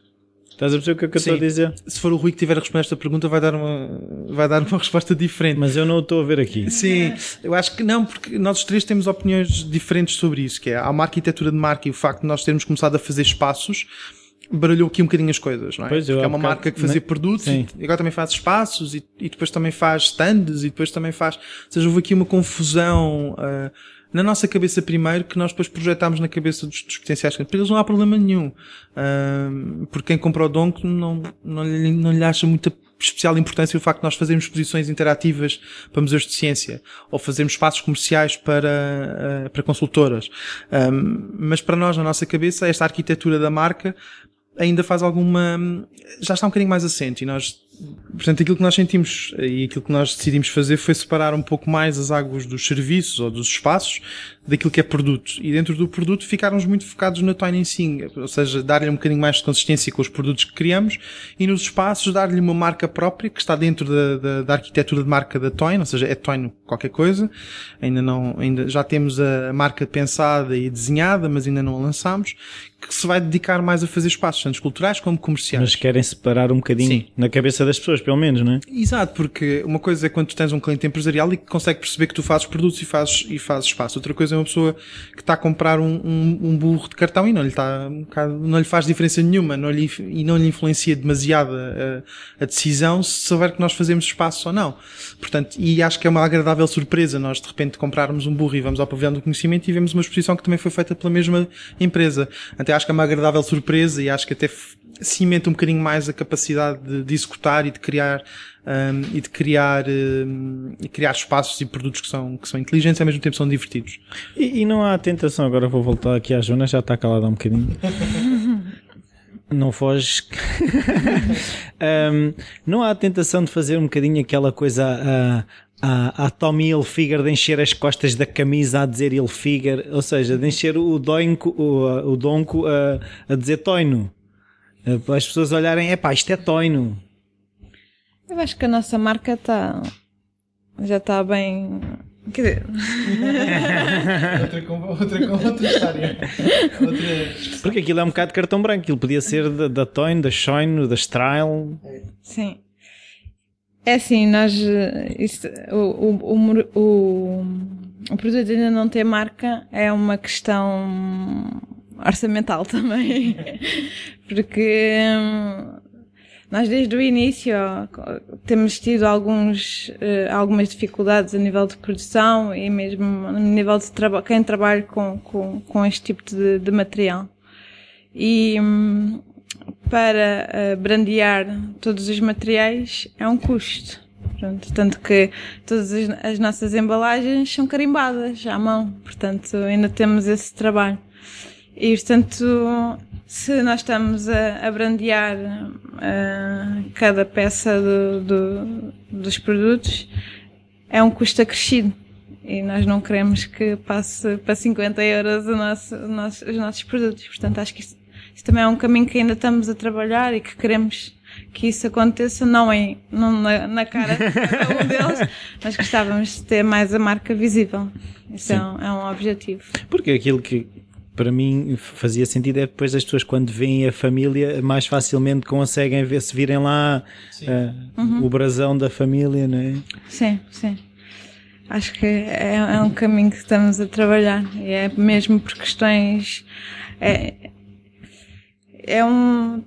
Tu, tu tem, tido, tem tido o seu tempo a nível de produção. Quando, quando começámos a, a produzir, nós tínhamos valores de, de produção altíssimos. Ah, um ano, no início do ano passado conseguimos reduzir para metade e mesmo assim os valores ainda são pronto, não, não, não conseguimos ainda ter muita margem e, e, Mas como é que portanto, conseguiram isso? Renegociaram ou foi uma optimização de processo? Ah, por um lado foi uma, uma renegociação tentámos renegociar com o nosso pro- produtor ah, na altura e depois tivemos a sorte de encontrar uma pessoa que também acreditava no projeto que isso é muito importante ter ah, as pessoas que acreditem nos, nos projetos e, e que nos conseguiu dar ali, otimizar os planos para que, que se baixasse o valor. E, hum, portanto, também foi, foi, foi um bocadinho de sorte isso ter acontecido. Ah, e também passámos para outro, outro nível, outro tipo de produção. Por exemplo, os, os, os tonis e os onos é um tipo de produção que, que, que é diferente e é massificado. Portanto, que baixa os, os custos. Portanto, há aqui várias variáveis um, que nós trabalhamos para que consigamos ter um, um produto apetecível para se vender e para tentar viver dinheiro com, uh, ganhar dinheiro com isso para, para viver. Então, e, e a produção é feita cá? É. Não há tentação de arranjar na China um, um produtor que faz aquilo por tudo e meia? Nós gostávamos de manter cá a produção.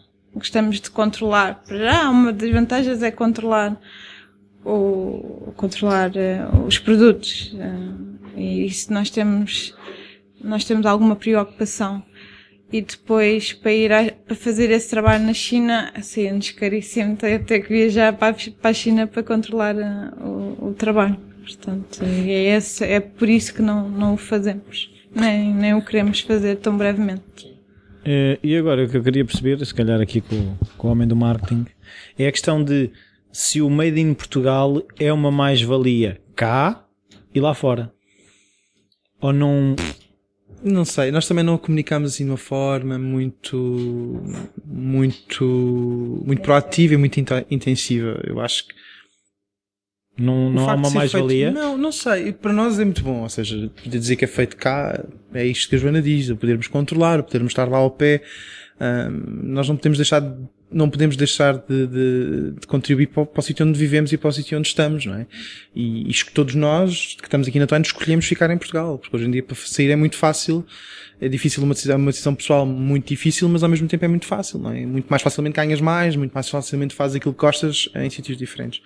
Uh, portanto, é uma escolha pessoal ficarmos cá e ao mesmo tempo temos que distribuir isso para os que cá estão e que acreditam em nós e que da mesma forma acreditam no país em que estamos. Se o Made in, o Made in Lisbon ou o Made in Portugal é uma mais-valia, se nós, não te sei dizer porque nós também não comunicamos de uma forma muito intensa. É orgulhosamente português, ou seja, nós gostamos de dizer que sim, mas não fazemos disso um, um chapéu de comunicação. Um, acho que o facto de nós fazermos cá e controlarmos todos os passos, todos os processos, faz com que o produto seja melhor. Ponto número um. Ponto número dois, isso também tem desvantagens, que é, nós não temos uma produção muito grande, e ao não termos uma produção muito grande, faz com que nós, muitas das vezes, nestes produtores, sejamos os últimos a ser atendidos, não é? e sejamos os últimos a ter os melhores preços e um, isso dificulta muito o processo. Nós temos uma produção média, um, fazemos bastantes, para nós é uma produção enorme, não é? Uh, mas para quem faz a produção depois não é necessariamente muito vantajoso fazer os nossos produtos, até porque uh, levam muito tempo a fazer, há os métodos produtivos são diferentes, mas há uns deles que são especialmente os maiores levam mais tempo. Um, aquilo que nós fazemos muitas das vezes quando falamos com distribuidores, o facto de ser português, eu acho que há uma sensação que eles sabem que feito em Portugal é bom. Porque nós, em termos de, de indústria, eh, especialmente indústria, tanto no mobiliário como no têxtil, uhum. nós temos uma boa reputação lá fora. Uhum. Portanto, o facto de nós estarmos inseridos dentro de, do mercado de mobiliário, acessórios mobiliário, já é bom saber que é vindo de Portugal e que é feito em Portugal. Agora, se depois para o consumidor final isso passa ou não passa, eu duvido muito que isso passe porque estamos a falar de lojas que têm produtos do mundo inteiro, um, portanto não sei se será uma mais-valia. O facto de não ser feito na China é sempre uma mais-valia. Ponto, ponto assente. Um, mas o facto de eles serem feitos e do processo, ter uma, uma, uma mão humana muito forte, seja na embalagem, seja na, na, no destacar das peças, seja nada disto é feito com máquinas mais do que 10, 15%, ou seja, só o corte é que é da máquina, uh, também tem um, um, peso muito grande, não é? Há ali uma carga emocional. E eu quando digo que é feito com muito amor, é feito com muito amor e às vezes até com sangue porque o cartão corta. Uh, mas é feito mesmo porque nós fomos as etiquetas, nós carimbamos. E claro que isto, quando nós, à medida que vamos crescendo, torna-se cada vez mais difícil de manter, de sermos nós próprios a fazer. E há casos em que nós temos que subcontratar o, o handling, mas, mas tudo isto ainda tem uma, uma mão humana muito forte. Isso, obviamente, tem, tem uma mais-valia em termos de, de, produção. Às vezes é difícil é numa loja de conseguires passar todas estas características e todos estes valores num produto. Uhum. Uh, daí a personalidade ser um bocado o veículo de, de, de, de, comunicação e não tanto o método produtivo. Pois eu agora queria perceber uma coisa que é hum, a questão de gestão de stocks uhum. e, por outro lado, uh, eu soube de alguns casos, de alguns produtos que uh, há certos distribuidores que, ah não, ou, me, ou, ou têm 500 mil para Sim. entregar ou não quero. Sim. Como é que vocês fazem não, isso? Eu acho que aqui, nós temos, há aqueles que são sucessos de venda e que vendem muito, já falámos no Tony, a GIF é outro, o Donko é outro, e os pássaros vendem, estão a vender muito bem. Os pássaros foram um, um, um bocadinho na gestão de stock. Nós, com os pássaros, o que fizemos, fizemos produções pequeninas para testar. Uh, em vez de investirmos muito logo em produzir muitas unidades e depois ficarmos com um estoque gigante, fizemos produções eles foram sucessivamente esgotando esses estoques. Uh, aquilo que nós fazemos com os distribuidores é um bocadinho o inverso. Eles não pedem muitas quantidades, eles pedem muita margem. E nós, para darmos muita margem, temos que vender muitas quantidades. Okay. Uh, então nós temos há aqui um, um, equilíbrio que nós já conseguimos chegar, em que temos uma, uma quantidade mínima para dar a margem que é típica para a distribuição, para os distribuidores, não para a distribuição. Um, e isso obriga-nos aqui a ter. Depois, obviamente, um, obriga-nos a ter aqui um jogo de cintura muito grande, porque há produtos que nós vendemos muito menos do que vendemos outros. E uhum. então, a venda, quando é a quantidade mínima, é de todos. Portanto, nós temos que ter um estoque médio uh, relativamente elevado. Temos um armazém, também foi uma evolução deste ano, ou seja, termos os produtos no seu próprio espaço e armazenados de uma forma que nós o consigamos controlar melhor. Eu lembro-me de ver isto telhado. Exatamente, estava telhado. Um, e, e, hoje em dia temos o estoque aqui para dar vazão, porque há pessoas que vêm aqui comprar diretamente e às vezes nós, para darmos respostas às encomendas que temos no site, temos que ter aqui estoque um, no Toyn e não no armazém, que é um bocadinho longe e, e faz com que tudo isto, toda a parte de produção, seja um bocadinho à mercê não só de, de, da sazonalidade, e nós sabemos que quando chegar o Natal vamos ter que ter uma estocagem maior, e nesta altura do ano saber que temos descontrair um bocadinho mais. Mas sim, cada vez temos uma encomenda para um distribuidor, é um ver se te avias aqui para montar a palete. Porque os nossos produtos são em cartão e a palete quanto mais, tem que subir ao máximo, que é para não levar produtos em cima. Portanto, tudo isto aqui é uma giga joga e depois nós gostamos de escrever coisas na palete, enfim, é uma, é um processo. Mas sim, esse, o stock é talvez a, a, parte mais, mais, mais dramática do processo do retalho, é, sem dúvida é essa. Não só armazenar e depois pedir e depois Há uns que vendem mais, outros que vendem menos, e, uma das coisas que nós fizemos este ano foi tentar ter na, na, placa, e o que a Joana já aqui falou que o cartão é muito, muito pouco usado em Portugal, este tipo de cartão, nós somos dos poucos que o compramos, um, ou que o usamos para este fim, e, um, o que nós fazemos é otimizar a placa, e ao otimizarmos a placa também conseguimos baixar um bocadinho claro. mais. Um, o Elo usa partes vazadas de, ou melhor, partes que não são utilizadas de outros, de outros, de outros, uma, partes do L são usadas, partes que não usadas da placa de outros, e agora o que estamos a fazer é tentar otimizar ao máximo as placas para, para conseguirmos ter uma produção mais, mais adequada às vendas que estamos a ter, ou seja, aqueles que são os meus sucessos de venda, serem produzidos em maior quantidade do que os outros que não, que não vendem tanto.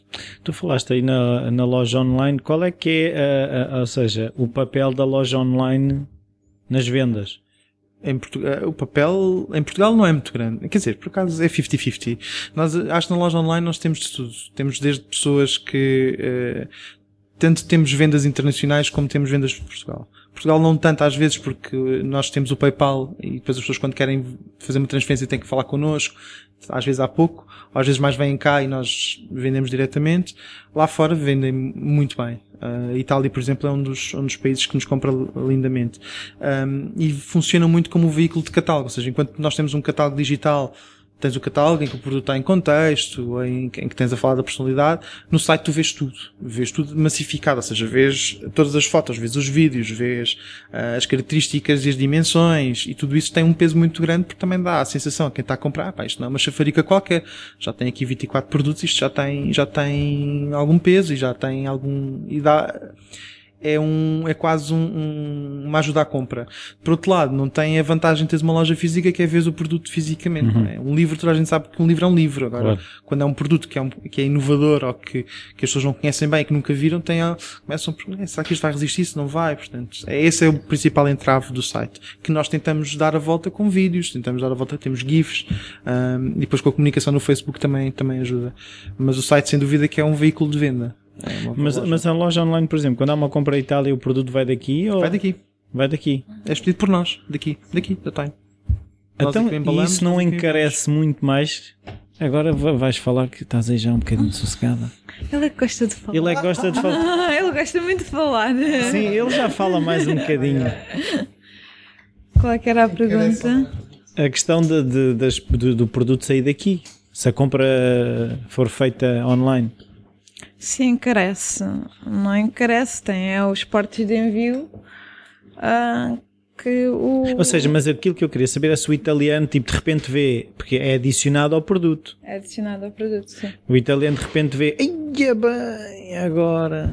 Sim, mas eh, como o João há pouco estava a dizer, acho que lá fora o nosso produto não é. Não é o valor não é. Não é num entrave. Ok. Portanto, e portanto isso não, não, não faz com que não o comprem. Ok. Mas encarece um bocadinho, sim.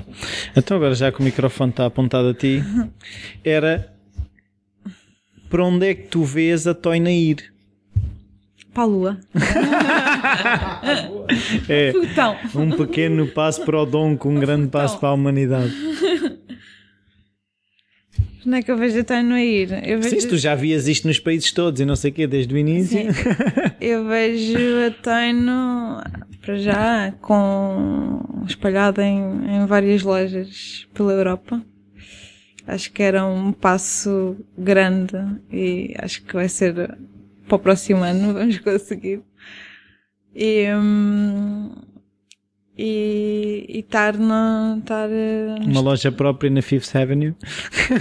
estar com várias lojas também eh, nos Estados Unidos e criarmos sim as nossas. Acho que o objetivo principal era termos uma, uma loja nossa. Assim, na, na Lua era termos várias lojas nossas espalhadas Mas eu acho que não. Aquilo, o clima lá não é grande coisa. Não, e não há muitas pessoas. não. e as pessoas acho que fazem um bocadinho falta ao donco. É verdade, é verdade. Mas ele gosta de viajar, ele pode ir lá, mas não vai ficar lá, não é? Sim. Sim, não. Mas pode tirar umas belas fotografias e depois volta. Não sei, acho que o objetivo é mesmo fazer, eh, espalhar a nossa marca, eh, que tem sido, o objetivo deste ano é passá-la para fora de Portugal, que é um passo que é difícil para nós, eh, tem sido difícil e é custoso a nível de, de orçamento também é custoso e que, que estamos aqui a trabalhar e acho que é, que é isso, é estar em várias lojas espalhados. Então eu vou passar outra vez ao falador. já que- Ahm, n- quando, é assim, atenta a, a- aquilo que eu quero dizer é a velocidade a que as coisas estão acontecendo relativamente à velocidade que vocês queriam que acontecessem. Como é que vocês lidam com isso? Porque é uma coisa que eu também eu falo por mim, pelas pequenas coisas que vou fazendo e vou, e vou percebendo que as pessoas gerem a coisa de maneira diferente. Mas como é que vocês fazem isso? Eu acho que este ano está a correr, em termos de vendas, está a correr muito bem. Nós estamos a crescer bem, muito bem. Estamos ao nível dos 200% em quantidade. Um, o que faz com que até estejamos bastante acima do que estávamos à espera. Um, eu acho que, que a expectativa é diferente para cada um de nós, cada um dos três sócios.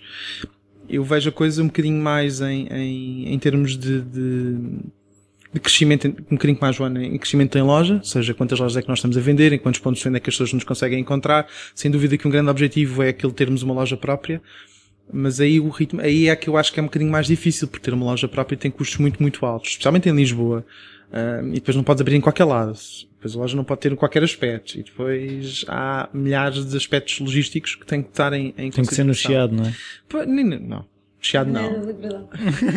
Também há uma discussão aqui sobre isso. É, ao lado da Hermenegildo Zenha. Ora, não, acho que hum, não, acho que, que o ritmo das coisas aqui em Portugal tem, é diferente porque como vivemos num país um bocado limítrofe e os custos de exportação são muito grandes. Nós, em termos logísticos, nós Nós vivemos numa ilha. vivemos numa ilha. Eh, Nós, em termos logísticos, o facto de nós sermos um produto mais leve não, não faz com que o transporte seja mais barato.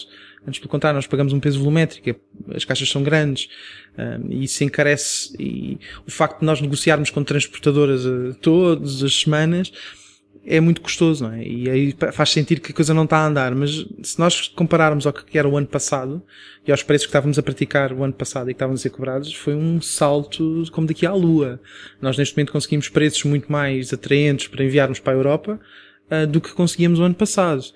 E isso tem a ver também com o volume de venda que nós já conseguimos fazer lá para fora. Portanto, o ritmo eu até acho que está a ser bastante acelerado. Eu acho que a única coisa que não é acelerada em Portugal é a forma como os investimentos são feitos para as empresas produtoras, as empresas transformadoras. Aquelas que pegam numa placa de cartão que custa qualquer coisa como 4 euros e transformam numa peça de 39,90. Aquelas que acrescentam valor ao produto não estão a ser investidas e eu aí tenho tido uma palavra um bocadinho mais, mais, mais agressiva para alguns, uh, para alguns investidores, porque de facto não há um plano de investimento a longo prazo nestas empresas. Depois falam, ah, ok, é o Portugal 2020. Sim, Estão a sobreviver, não é? É, eu acho que aí é que me... É uma lógica de sobrevivência. Eu acho que aqui o ritmo que nós podíamos estar a crescer poderia ser muito maior se nós tivéssemos um alívio financeiro aqui. Se nós tivéssemos uma almofada que nos permitisse fazer alguns investimentos e se calhar negociar um contrato melhor com um produtor e em vez de comprarmos 200 casquilhos de cada vez comprarmos 1000 ou 2000, um, que não temos neste momento, faz com que as coisas andassem mais rápidas. E aí sim acho que é o, o, o, o lag é um bocadinho aí, a frustração está um bocadinho aí. Porque de facto as coisas estão a correr muito bem. Nós estamos, nós estamos a vender a um ritmo muito, muito bom e estamos a crescer e todos os meses sentimos que, que, o mês que estamos, o nosso mês passado foi o melhor mês do ano. Portanto, tudo isso tem corrido de uma forma bastante boa e até melhor até do que nós estávamos à espera. Um, agora, não sentimos é que existam grandes apoios financeiros que nos permitem, mesmo em linhas de crédito, percebes? Eu acho que é ridículo aquilo que se investe em, em software e aplicações. Sim, a questão, mas isso também é uma ilusão, não é? Quer dizer, é, é um, é, muito daquilo que é investimento que é feito pelos business angels, venture capitals em Portugal, é feito em tecnologia. E depois tens os no... eu estou a falar não só para nós, estou a falar daqueles que são os nossos fornecedores. Quando nós queremos fazer uma, uma um, um, um, protótipo, nós ficamos no fim da linha para fazer um protótipo na, na, na, CNC, porque o nosso fornecedor tem não sei quantas pessoas que tem que atender primeiro, por muito que goste de nós, tem que as vender primeiro a eles, porque é eles que os dão Expositores da Coca-Cola. Porque ele também quer investir em máquinas claro. melhores. E nós ficamos só com aquela para nós, e depois não tem dinheiro porque não lhe emprestam, ou porque os investidores querem alguém que tenha uma aplicação. Uh, portanto, eu acho que esse é o grande problema neste momento, pelo menos naquelas empresas que estão na nossa área produtiva, transformadora, eu acho que esse é que é o grande problema. É nós termos aqui algo em caixa que nos permite investir e reinvestir naquilo que estamos a fazer. Um, agora, eu acho que, que, estamos mais perto do que estávamos há, há seis meses de conseguirmos uh, os objetivos que, que, tínhamos postos. Agora, a pena é às vezes não conseguirmos fazer mais, não é? Isso... Mas vocês, aquilo que eu também queria perceber é se vocês fazem esse exercício, ou seja, estabelecem aqueles postos e se há um bocado uh, de tempos a tempos refletir o posto está aqui, eu já estou mais próximo do posto, já ultrapassei Sim. este posto Sim, claro. Uma das coisas que eu acho que foi bom nós termos começado a fazer em janeiro foi um bocado isso, que é o que é que, até onde é que nós conseguimos ir este ano? Ou o que é que nós conseguimos prever? Como é que foi o ano passado? A sazonalidade foi X. Vendemos em não sei quantas lojas. Ok, então vamos tentar abrir mais X. E conseguimos, e já conseguimos. Tudo aquilo que nós tínhamos pensado que íamos conseguir fazer já o fizemos em termos de lojas. Ou seja, nós este ano abrimos Pá, nós este ano conseguimos o corte inglês, estamos a vender no corte inglês. Conseguimos a livraria Lelo, conseguimos novas lojas fora dos distritos, uh, dos grandes distritos. Estamos em Abrantes, estamos em Tomar, uh, estamos em São João da Madeira, Santa Maria da Feira. Quer dizer, não estamos só em Lisboa, no Porto uh, e Coimbra. estamos noutros países, estamos com uma rede no Benelux, fomos para o Canadá, já tínhamos vendido para os Estados Unidos. Portanto, tudo isto tem sido um bocado todas as, todas as metas que temos tido até esta altura também estão a ser, estão a ser cumpridas. Queríamos ter lançado um produto este ano, já lançámos um produto, vamos lançar outro até ao final do ano, queríamos ter esgotado o estoque do Tony, estamos quase, quase, quase a terminar. Portanto, todas estas metas estão a ser cumpridas. O problema é que nós, para conseguirmos crescer, uh, precisamos de, precisamos de ter aqui alguma flexibilidade e que não temos neste momento estamos, a flexibilidade que estamos a ter é com, com os produtos que estamos a vender. Ou seja, o dinheiro que estamos a tirar dos produtos está a ser investido diretamente na, na no crescimento nos próximos anos, ou nos próximos meses. Um, mas acho que esta lógica, se calhar um bocadinho engenheira também, de ter objetivos, não é? Um bocadinho saber que no final deste mês temos que ter X, como é que estivemos, crescemos, não crescemos. É uma coisa que. É, é que se eu não tiver uma referência, posso estar quilómetros à frente e não dá por isso, não é? O facto de nós termos histórico, nós não somos uma startup, nós somos uma empresa já. Nós temos histórico de 3 anos de vendas. Nós sabemos que todos os anos estamos, o ano passado crescemos um bocadinho em vendas, em quantidade, porque propusemos produtos mais baratos, nós descemos um bocadinho em valor. E também investimos mais em espaços porque tivemos muito, muito focados também em fazer exposições. Este este ano, como está 50-50, a coisa está muito melhor do que teve nos outros anos. Nós este ano já vendemos mais do que vendemos o ano passado o ano inteiro.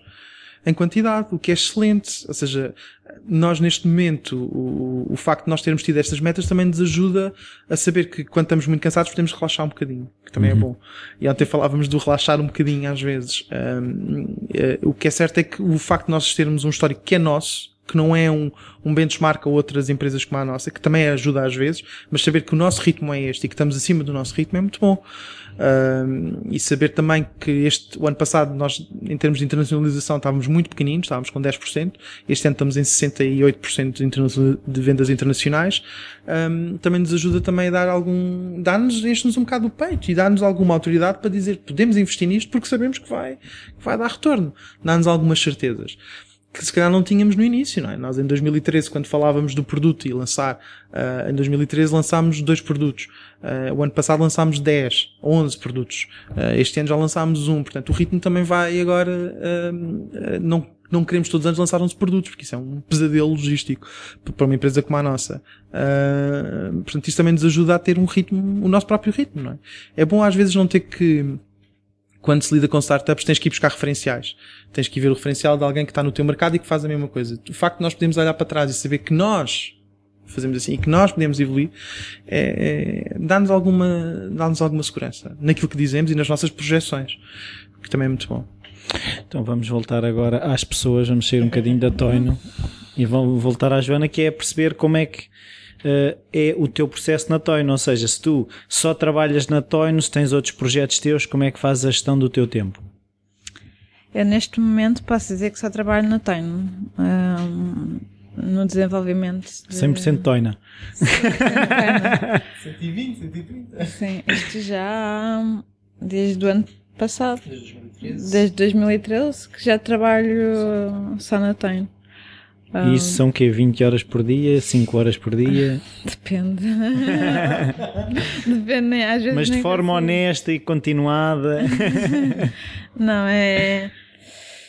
É muito trabalho, sim. Há, há, há, há, dias que se passam as horas, mas acho que é normal. É, e, e acho que acho que acho que toda a gente aqui que, que, trabalha cá e que já trabalhou cá também faz esse esforço, uh, porque tem, é, faz parte do espírito. Quando não há trabalho, vai para casa.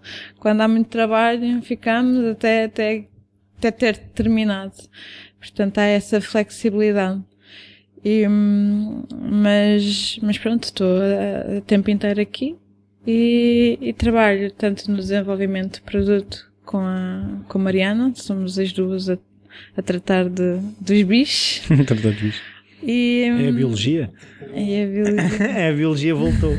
E, e como desenvolvo, como tenho, tenho, tenho a parte da vertente de, de, de exposições, faço também o, a, a desenvolvo Uh, a parte dos ambientes. Uh... Mas isso tem muita expressão, é que tivemos sempre a falar no, nos bichos, mas não falámos nessa parte, pronto, já. tem, tem, tem. É muito fugidia, é, Joana. É. Um, tem, tem muita expressão em termos, obviamente, de volume, não é? Quer dizer, uma exposição não é uma coisa pequenina e tem muitas variáveis. Um, tu, quando falas de uma exposição interativa, tens que ver todo, tudo o que é, desde a narrativa do que é que queres passar, até à construção e da interação que vai existir em cada um dos espaços diferentes que existem dentro de uma exposição, que podem ir de 5 a 6, no caso do Doing, até 24, no caso desta exposição que vem agora. Um, e são todas muitas variáveis, desde a concepção até ao acompanhamento da produção. E obviamente isto tira-nos muito tempo, dá-nos, tira-nos não, investimos muito o nosso tempo nisso também e, e, obviamente aqui nós estamos a desenhar para outros, não estamos a desenhar só para nós, não é? Estamos a desenhar primeiro para um cliente e depois um cliente que tem outros clientes e que tem outros uh, clientes, tanto que vão utilizar e clientes que também são decisores e tudo isto é um processo que, que, que leva muito tempo e que tem, e que tem um impacto muito grande na nossa estrutura porque uh, não só as pessoas que são a tempo inteiro e que são, fazem parte da estrutura, um, uh, da estrutura fixa da Toin também têm que dar um contributo nessa, nessa área. E depois há pessoas que vêm dar uma ajuda para esse projeto, há pessoas que são freelancers e que estão a dar uma ajuda nesse, nesse projeto e que também são pessoas com quem já trabalhamos há bastante tempo. Eu comecei assim. Um, e isso tem um impacto muito grande também porque uh, o, a visibilidade que nos dá a nós é muito grande, uh, também nos ajuda a sair um bocadinho do registro do produto, que também é bom porque pessoas são pessoas, quer comprem a utilizar produtos, quer estejam a visitar um museu, e podermos ver os comportamentos de uma pessoa com como é que ela lida com um objeto museológico que tem uma determinada museografia, é tão bom quanto eles pegam também num donco e como é que elas interagem com aquilo. Portanto, isso também nos ajuda a ter ideias para, para a Toyn. Posso dizer que alguns dos produtos que nós temos pensado vêm inspirados também dos processos criativos que nós temos com as exposições. E depois é uma lefada de ar fresco. De repente aqui estamos a falar só de produtos e de bichos e de repente tu vais falar de temas como, por exemplo, de onde é que vêm as ideias. Ou de como é que tu consegues passar ideias aos outros. E o que é que faz os outros gostarem mais de ti e menos de ti. Isso também nos ajuda a nós a sairmos um bocadinho do registro do, de produção, do cliente, nanã, para entrarmos em espaços diferentes. Stop. que são coisas que, que, nós, nós temos que, pensar, não é? E, e tu há bocado também falavas da questão de, de, de, da logística e da forma de vir de Portugal. O facto de nós estarmos a fazer exposições para Portugal, ou para, para instituições portuguesas também nos ajuda muito a estamos a conhecer um bocadinho melhor o nosso próprio claro. cliente. Porque depois também estamos à venda, à venda nessas lojas dos museus e também eles de repente nos encomendam produtos para dar, uh, uh, uh, para dar aos clientes deles e aos parceiros deles no Natal ou mesmo alguém que faz anos. Portanto, também nos ajuda aqui numa dinâmica diferente. Portugal é um país muito pequenino e às vezes nós esquecemos que todas estas pessoas conhecem outras e de repente alguém tem um fornecedor que também faz e passa. Portanto, isto tudo é fantástico. Tem um primo imigrante na África do Sul. Ora bem. Eu agora queria falar que o, o, o João falou ali numa coisa que nós ainda não tocámos. É que, por exemplo, agora numa questão desses espaços, como é que é o processo criativo? Tu lanças a ideia um, e depois começa tudo a mandar bitites ou quando tu apresentas já está a coisa muito sólida? Como é que isso funciona? Eu acho que acho que podes falar. acho que, estou a dizer isto porque o João normalmente o João faz parte da equipa que começa o o, os, os projetos. E, e, portanto, há certamente um briefing do cliente e depois temos uma, uma equipe, e agora depois fala, fala ele, que começa, começa essa fase e que depois lança e espalha, uh, espalha o projeto. Eu entro numa fase, eu, eu entro sempre numa fase um bocadinho a seguir, que é, às ideias, quer dizer, eu não, eu entro um bocadinho antes quando há a, a, a, exploração, as ideias, o que é que vão ser cada, cada módulo, o que é que se vai fazer, como é que as pessoas, eh, as pessoas vão interagir, mas, mas depois entro mais uh, seriamente um bocadinho mais à frente, em que é a parte, agora vamos meter isto bonito e funcional.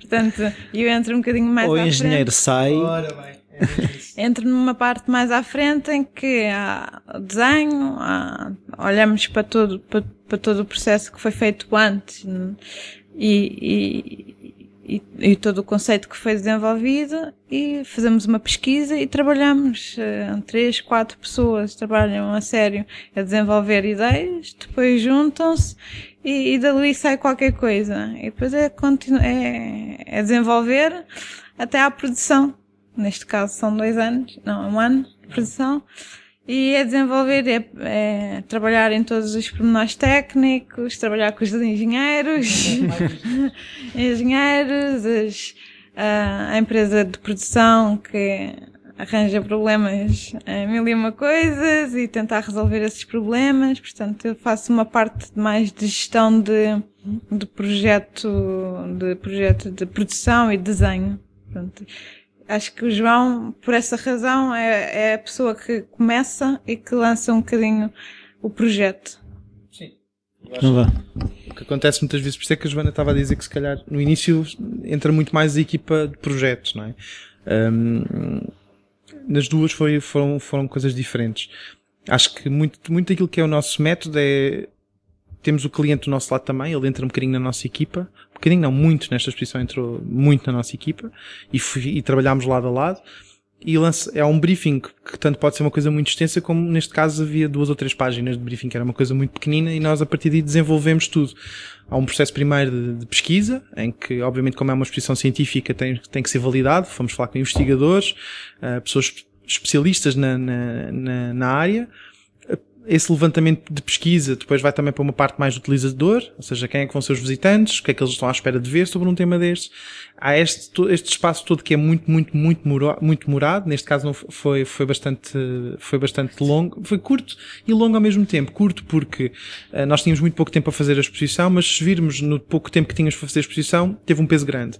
Porque era preciso haver uma validação científica muito, muito grande daquilo que estava a ser apresentado. Portanto, todo esse passo, eh, toda essa, essa fase de pesquisa depois vai para uma fase de ideação em que nós dizemos o que é que mensagens é que queremos passar, que história é que vamos contar ou que histórias é que vamos contar dentro da exposição, depois dentro disso, como é que elas se materializam em termos de interação, como é que essa ideia vai passar, e depois então começamos na parte mais de, de, de, de, design, não é? Como é que eu vou desenhar este módulo, que tipo de mobiliário é que eu vou desenhar, que tipo de cores é que eu vou utilizar, que marca, a marca da própria exposição, como é que ela vai comunicar, o que é que ela quer dizer, e tudo isto é feito num processo bastante longo, que é um processo misto em que tens não só a equipa, a nossa equipa, como a equipa do cliente e depois a equipa dos outros, vamos lhe chamar stakeholders, que são as pessoas que estão envolvidas no processo decisivo. Um, então depois... acabas por fazer project management, é claro. é Hardcore. Isto quer dizer é que temos que preparar um documento que depois é um documento técnico, científico e técnico, científico no sentido em que tem que dizer o que é que vais passar, que mensagens, que conteúdos, que textos, que não somos nós que fazemos, é o cliente que está a fazer, mas que nós damos um contributo na parte de, de, de, pesquisa, eh, e depois há todo um documento técnico que é passado para os diferentes fornecedores, quer seja a produção física da exposição, uhum. quer seja a parte de programação, software, quer seja para a parte de, de segurança, de higiene, tudo isso é um documento altamente técnico que sai das nossas mãos, que é construído connosco, com advogados, com, com consultores de segurança, com engenheiros de estruturas, um, à volta disso, e depois é lançado ou para concurso público ou é adjudicado diretamente a um, um, fornecedor. E depois nós fazemos o acompanhamento, e aí é o papel da Joana. É, Joana, todos nós entramos neste, em todas as fases do processo, mas de, uma, de um peso diferente, não é? Uhum. A Joana teve no início também, portanto, na parte da pesquisa, não tanto. Depois na parte de edição teve muito envolvida. Depois saí um bocado mais quando foi o documento técnico. Quando o documento técnico se foi lançado entrou outra vez, eu saí mais. Portanto, isto é, é um bocado um, um entre sai, mas nós todos nós conhecemos toda a exposição todos nós aqui. Ou seja, há, um, há uma, um envolvimento grande, porque todos nós temos um contributo diferente. A Mariana com a parte de produto, em que pode pegar no mobiliário e ver como é que é, como é que não é.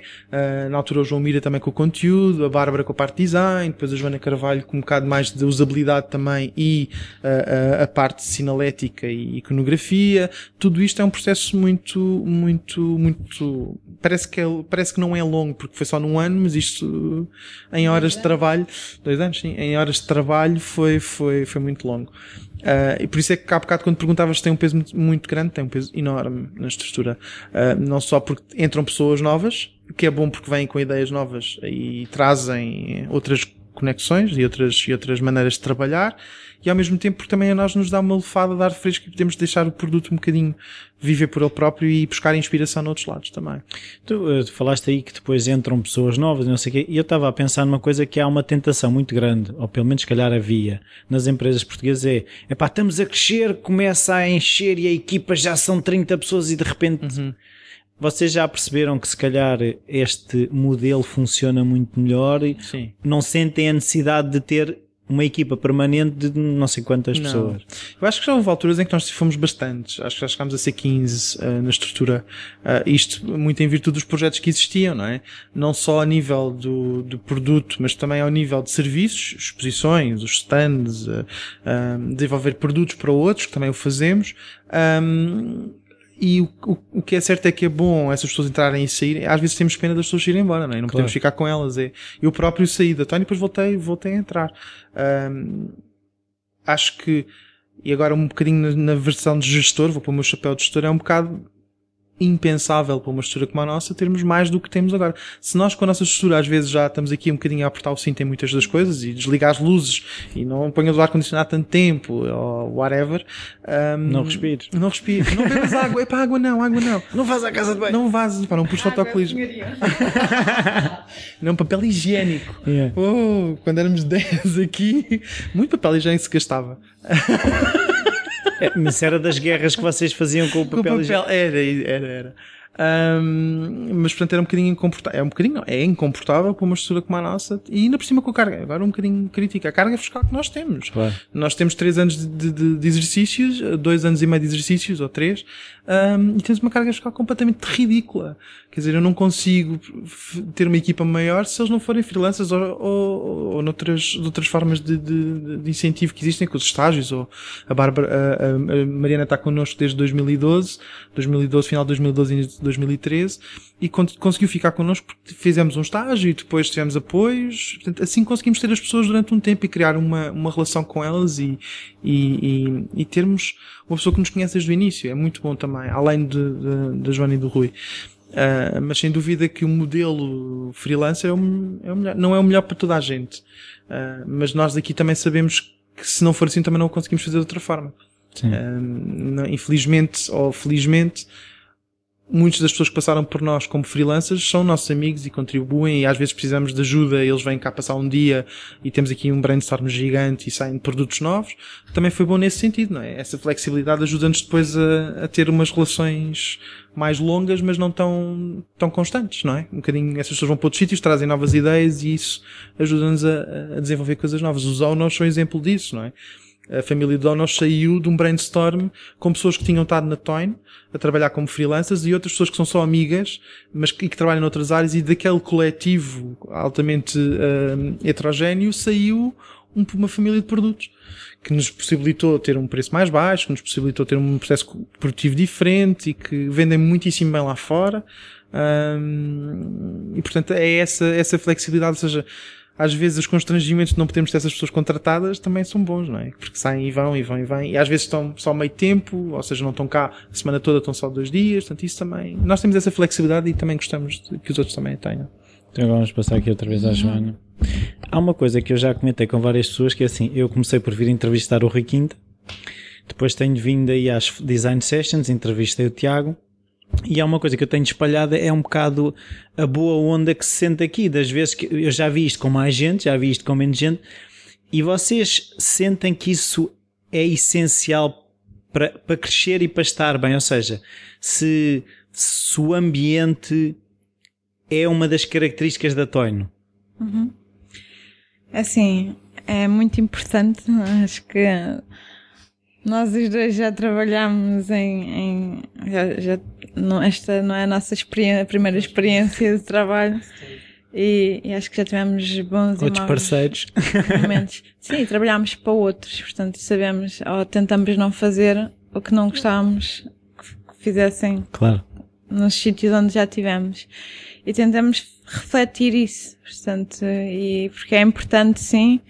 Uh, que, que esteja toda a gente com uma boa onda, que, que ninguém esteja chateado com ninguém, porque isso afeta. E já houve momentos em que isso aconteceu e que isso foi ultrapassado porque tem que ser ultrapassado porque senão não funciona. As coisas não, acabam por não funcionar. Nós somos tão poucos que, que não dá, não é? Não, não, não, não faz sentido. Ainda ontem estávamos a ter uma conversa, tivemos uma semana, uh, um bocadinho de mau humor e teve que ser falado, tem que ser, eh, porque senão as coisas não correm. Somos muito poucos, estamos muito tempo a trabalhar juntos e, e se as coisas, as coisas têm que estar pacíficas para conseguirmos um, estar eh, em boa harmonia.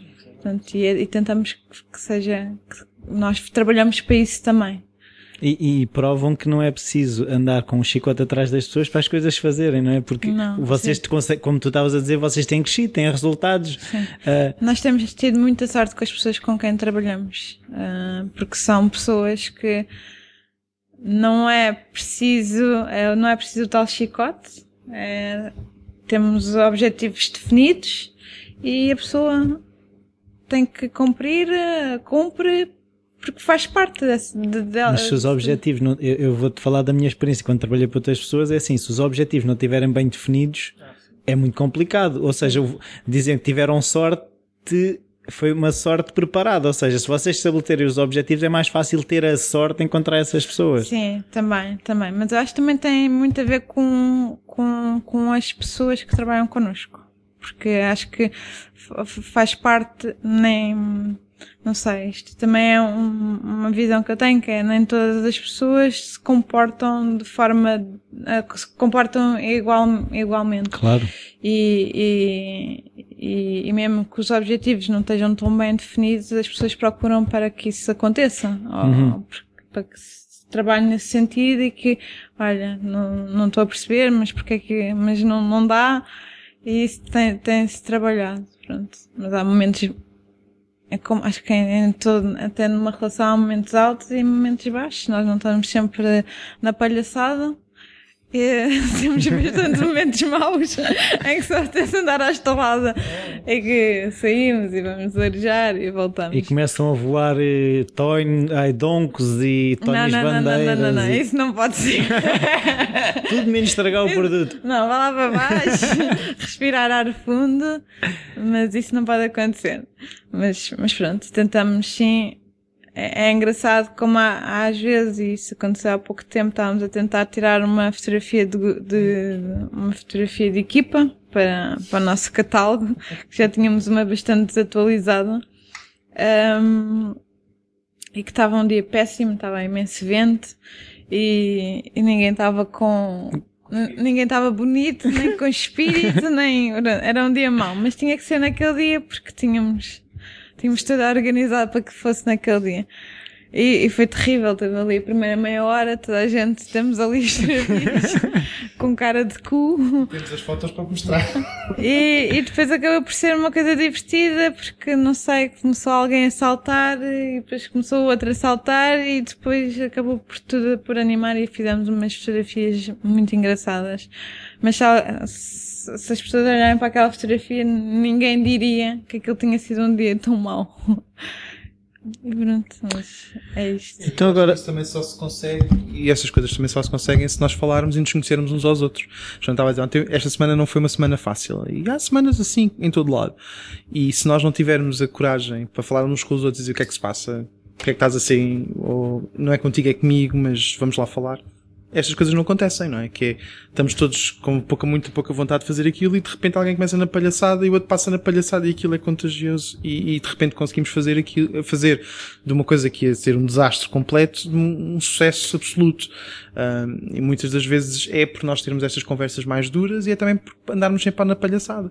Pá, não raras as vezes nós estamos a trabalhar e, e as pessoas que trabalham connosco nós dizemos, pá, não precisas de chegar àquela hora e sair àquela hora, se queres trabalhar a partir de casa. Nós até preferimos que as pessoas trabalhem cá mas se não há flexibilidade, porque também estamos em Belém, que não é um sítio muito, muito central, há essa flexibilidade também. E as pessoas, eu acho que eu, dando-me essa flexibilidade a mim, eu dou muito mais de mim mesmo, sabendo que os outros têm flexibilidade para claro. comigo, não é?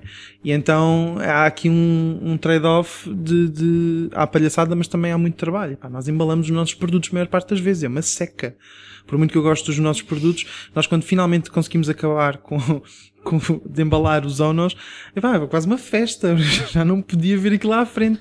Uh, um, portanto, nós sabemos que há dias muito divertidos, mas também há dias um bocado chatos. Uh, eu normalmente, nesses dias é quando nós pomos a conversa em dia, porque estamos todos à volta desta mesa, um faz uma coisa, outro faz outra, e estamos todos na, na conversa, de tudo. Fala-se tudo, desde política até o que é que eu fiz na semana passada e caí ali à frente e ninguém viu nada. De tudo isto. Fiz figura de Tonho. Quantas vezes? um, tudo isto vem porque de facto nós temos. Uh, é preciso haver alguma coragem. Primeiro para abrir uma empresa, depois para trabalhar numa empresa pequena também é preciso muita coragem. Um, e é preciso recompensar as pessoas quando, é o que a Joana dizia, quando há um pouco trabalho, vai para casa. Tipo, tempo que estás aqui a fazer o que vai demorar. E há dias assim. Um, e há dias com muito trabalho, há dias com pouco trabalho. Portanto, há, há aqui um, tem que haver um trade-off, tem que haver aqui uma compensação de alguma maneira. Então, olha, vamos começar a fechar, senão uh, ganhamos ao Tiago. uh, eu agora tenho fechado com uh, um livro que vai ser, tu vais sugerir um que tenha sido importante para ti ou que tu tenhas oferecido bastante. Ui, tantos. Tem que ser só um. Não, podem ser. O máximo é três. O máximo é três. eu não sei, eu. Ui. A Joana tem sorte, começa a pensar enquanto tu estás para aí. Epá, caramba, só um. Estou a tentar lembrar. Eu já estou a dizer três. Caraças. Caraças uh, é de quem isso? Ui, não. eu, eu agora Mas não lês? Leio imenso, não. eu- Então o que é que estás a ler agora? Pronto, vamos começar Olha, a desbloquear. estou- a reler o Living Buddha, Living Christ do Tish Natan. que Ah, sei quem é. Muito bom, pá. É uma comparação. é, Pronto, a minha temática é um bocadinho espiritual em todos os aspectos dos livros que leio. Ahm, que é a comparação de Cristo com Buda. Há aqui alguns momentos em que eles. Uhum. E há paralelismos, eles- Muito paralelismos. Sim, há quem sim. diga que ele aprendeu com o Buda e foi ele que trouxe do, do, da Índia para, para Jerusalém toda aquela filosofia e depois há ali de facto na vida dos dois pontos fantásticos. É uma, uma visão muito otimista e muito bonita, muito romântica também em alguns momentos do Cristo histórico e do Buda histórico, não da Bíblia em si. Ahm, e depois há um que mudou bastante a forma como como mudo, que é o Daniel Pink. Há dois, o We're All in Sales Now, acho que é um livro fantástico, que é uma forma, acho que as pessoas hoje em dia têm aquela coisa quando se fala no, em comercial, ai não, vendedor da banha da cobra, quer dizer, isso. Não, Selling is Human, não é? Selling is Human, exatamente. We're All in Sales Now é o... É o subtítulo. Esses, esses livros é um que tu gostas e eu. Ah, não, pode Ah, ser as pode duas ser que coisas. Ou seja, que tem... Não, não, não, a questão A Joana estava a fazer a lista.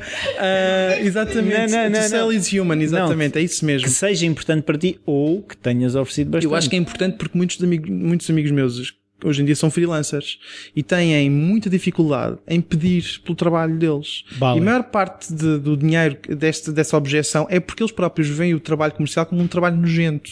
Ah, é sleazy, É o que ele fala um coisa. bocado, eu ouvi-o a falar sobre o livro, eh, eh, o, o, o vendedor de automóveis. Exatamente. É, e se- enquanto as pessoas não conseguirem perceber que um vendedor está lá muitas das vezes também para nos ajudar, ele acredita mesmo naquilo que está a vender e precisa de vender e quer vender, porque acredita que nós vai suprimir uma necessidade que nós temos, é o momento em que as pessoas conseguem pedir o dinheiro que acham que podem pedir pelo, pelo, pelo que estão a fazer.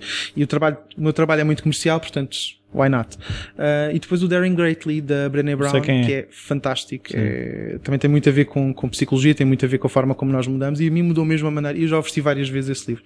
Acho que é, é uma forma muito otimista de ver eh, coisas não tão positivas da nossa vida E aceitá-las. E aceitá-las. E aceitá-las nos outros também, que eu acho que é a parte mais difícil. É muito fácil aceitarmos em nós, nos outros é que é mais difícil. Eh, mas tens que começar a aceitar para ti. claro, claro. Senão não- nunca vais aceitar nos outros. Vá, Joana, não Vai fujas. Mais rápido. Eu não sou, eu não sou tão poética.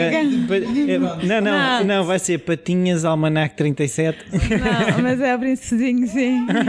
Acho que foi, foi, foi assim o, o livro que mais me marcou. No, Sonhar na em grande, não é? E é o que ofereço mais. Pronto, E pronto. é. Mais alguma coisa? Querem, querem agora falar de mais alguma coisa? Está Já tudo. vai longo. Senão- A Joana gosta muito de falar, a Joana diz qualquer coisa. Não? Não? Então pronto, olha, então vamos terminar. Muito obrigado aos dois. Obrigada. E pronto, e se for preciso, fazemos uma parte 2 sobre o Choné. Vamos lá. Então vá, tchau. Obrigado. Tchau.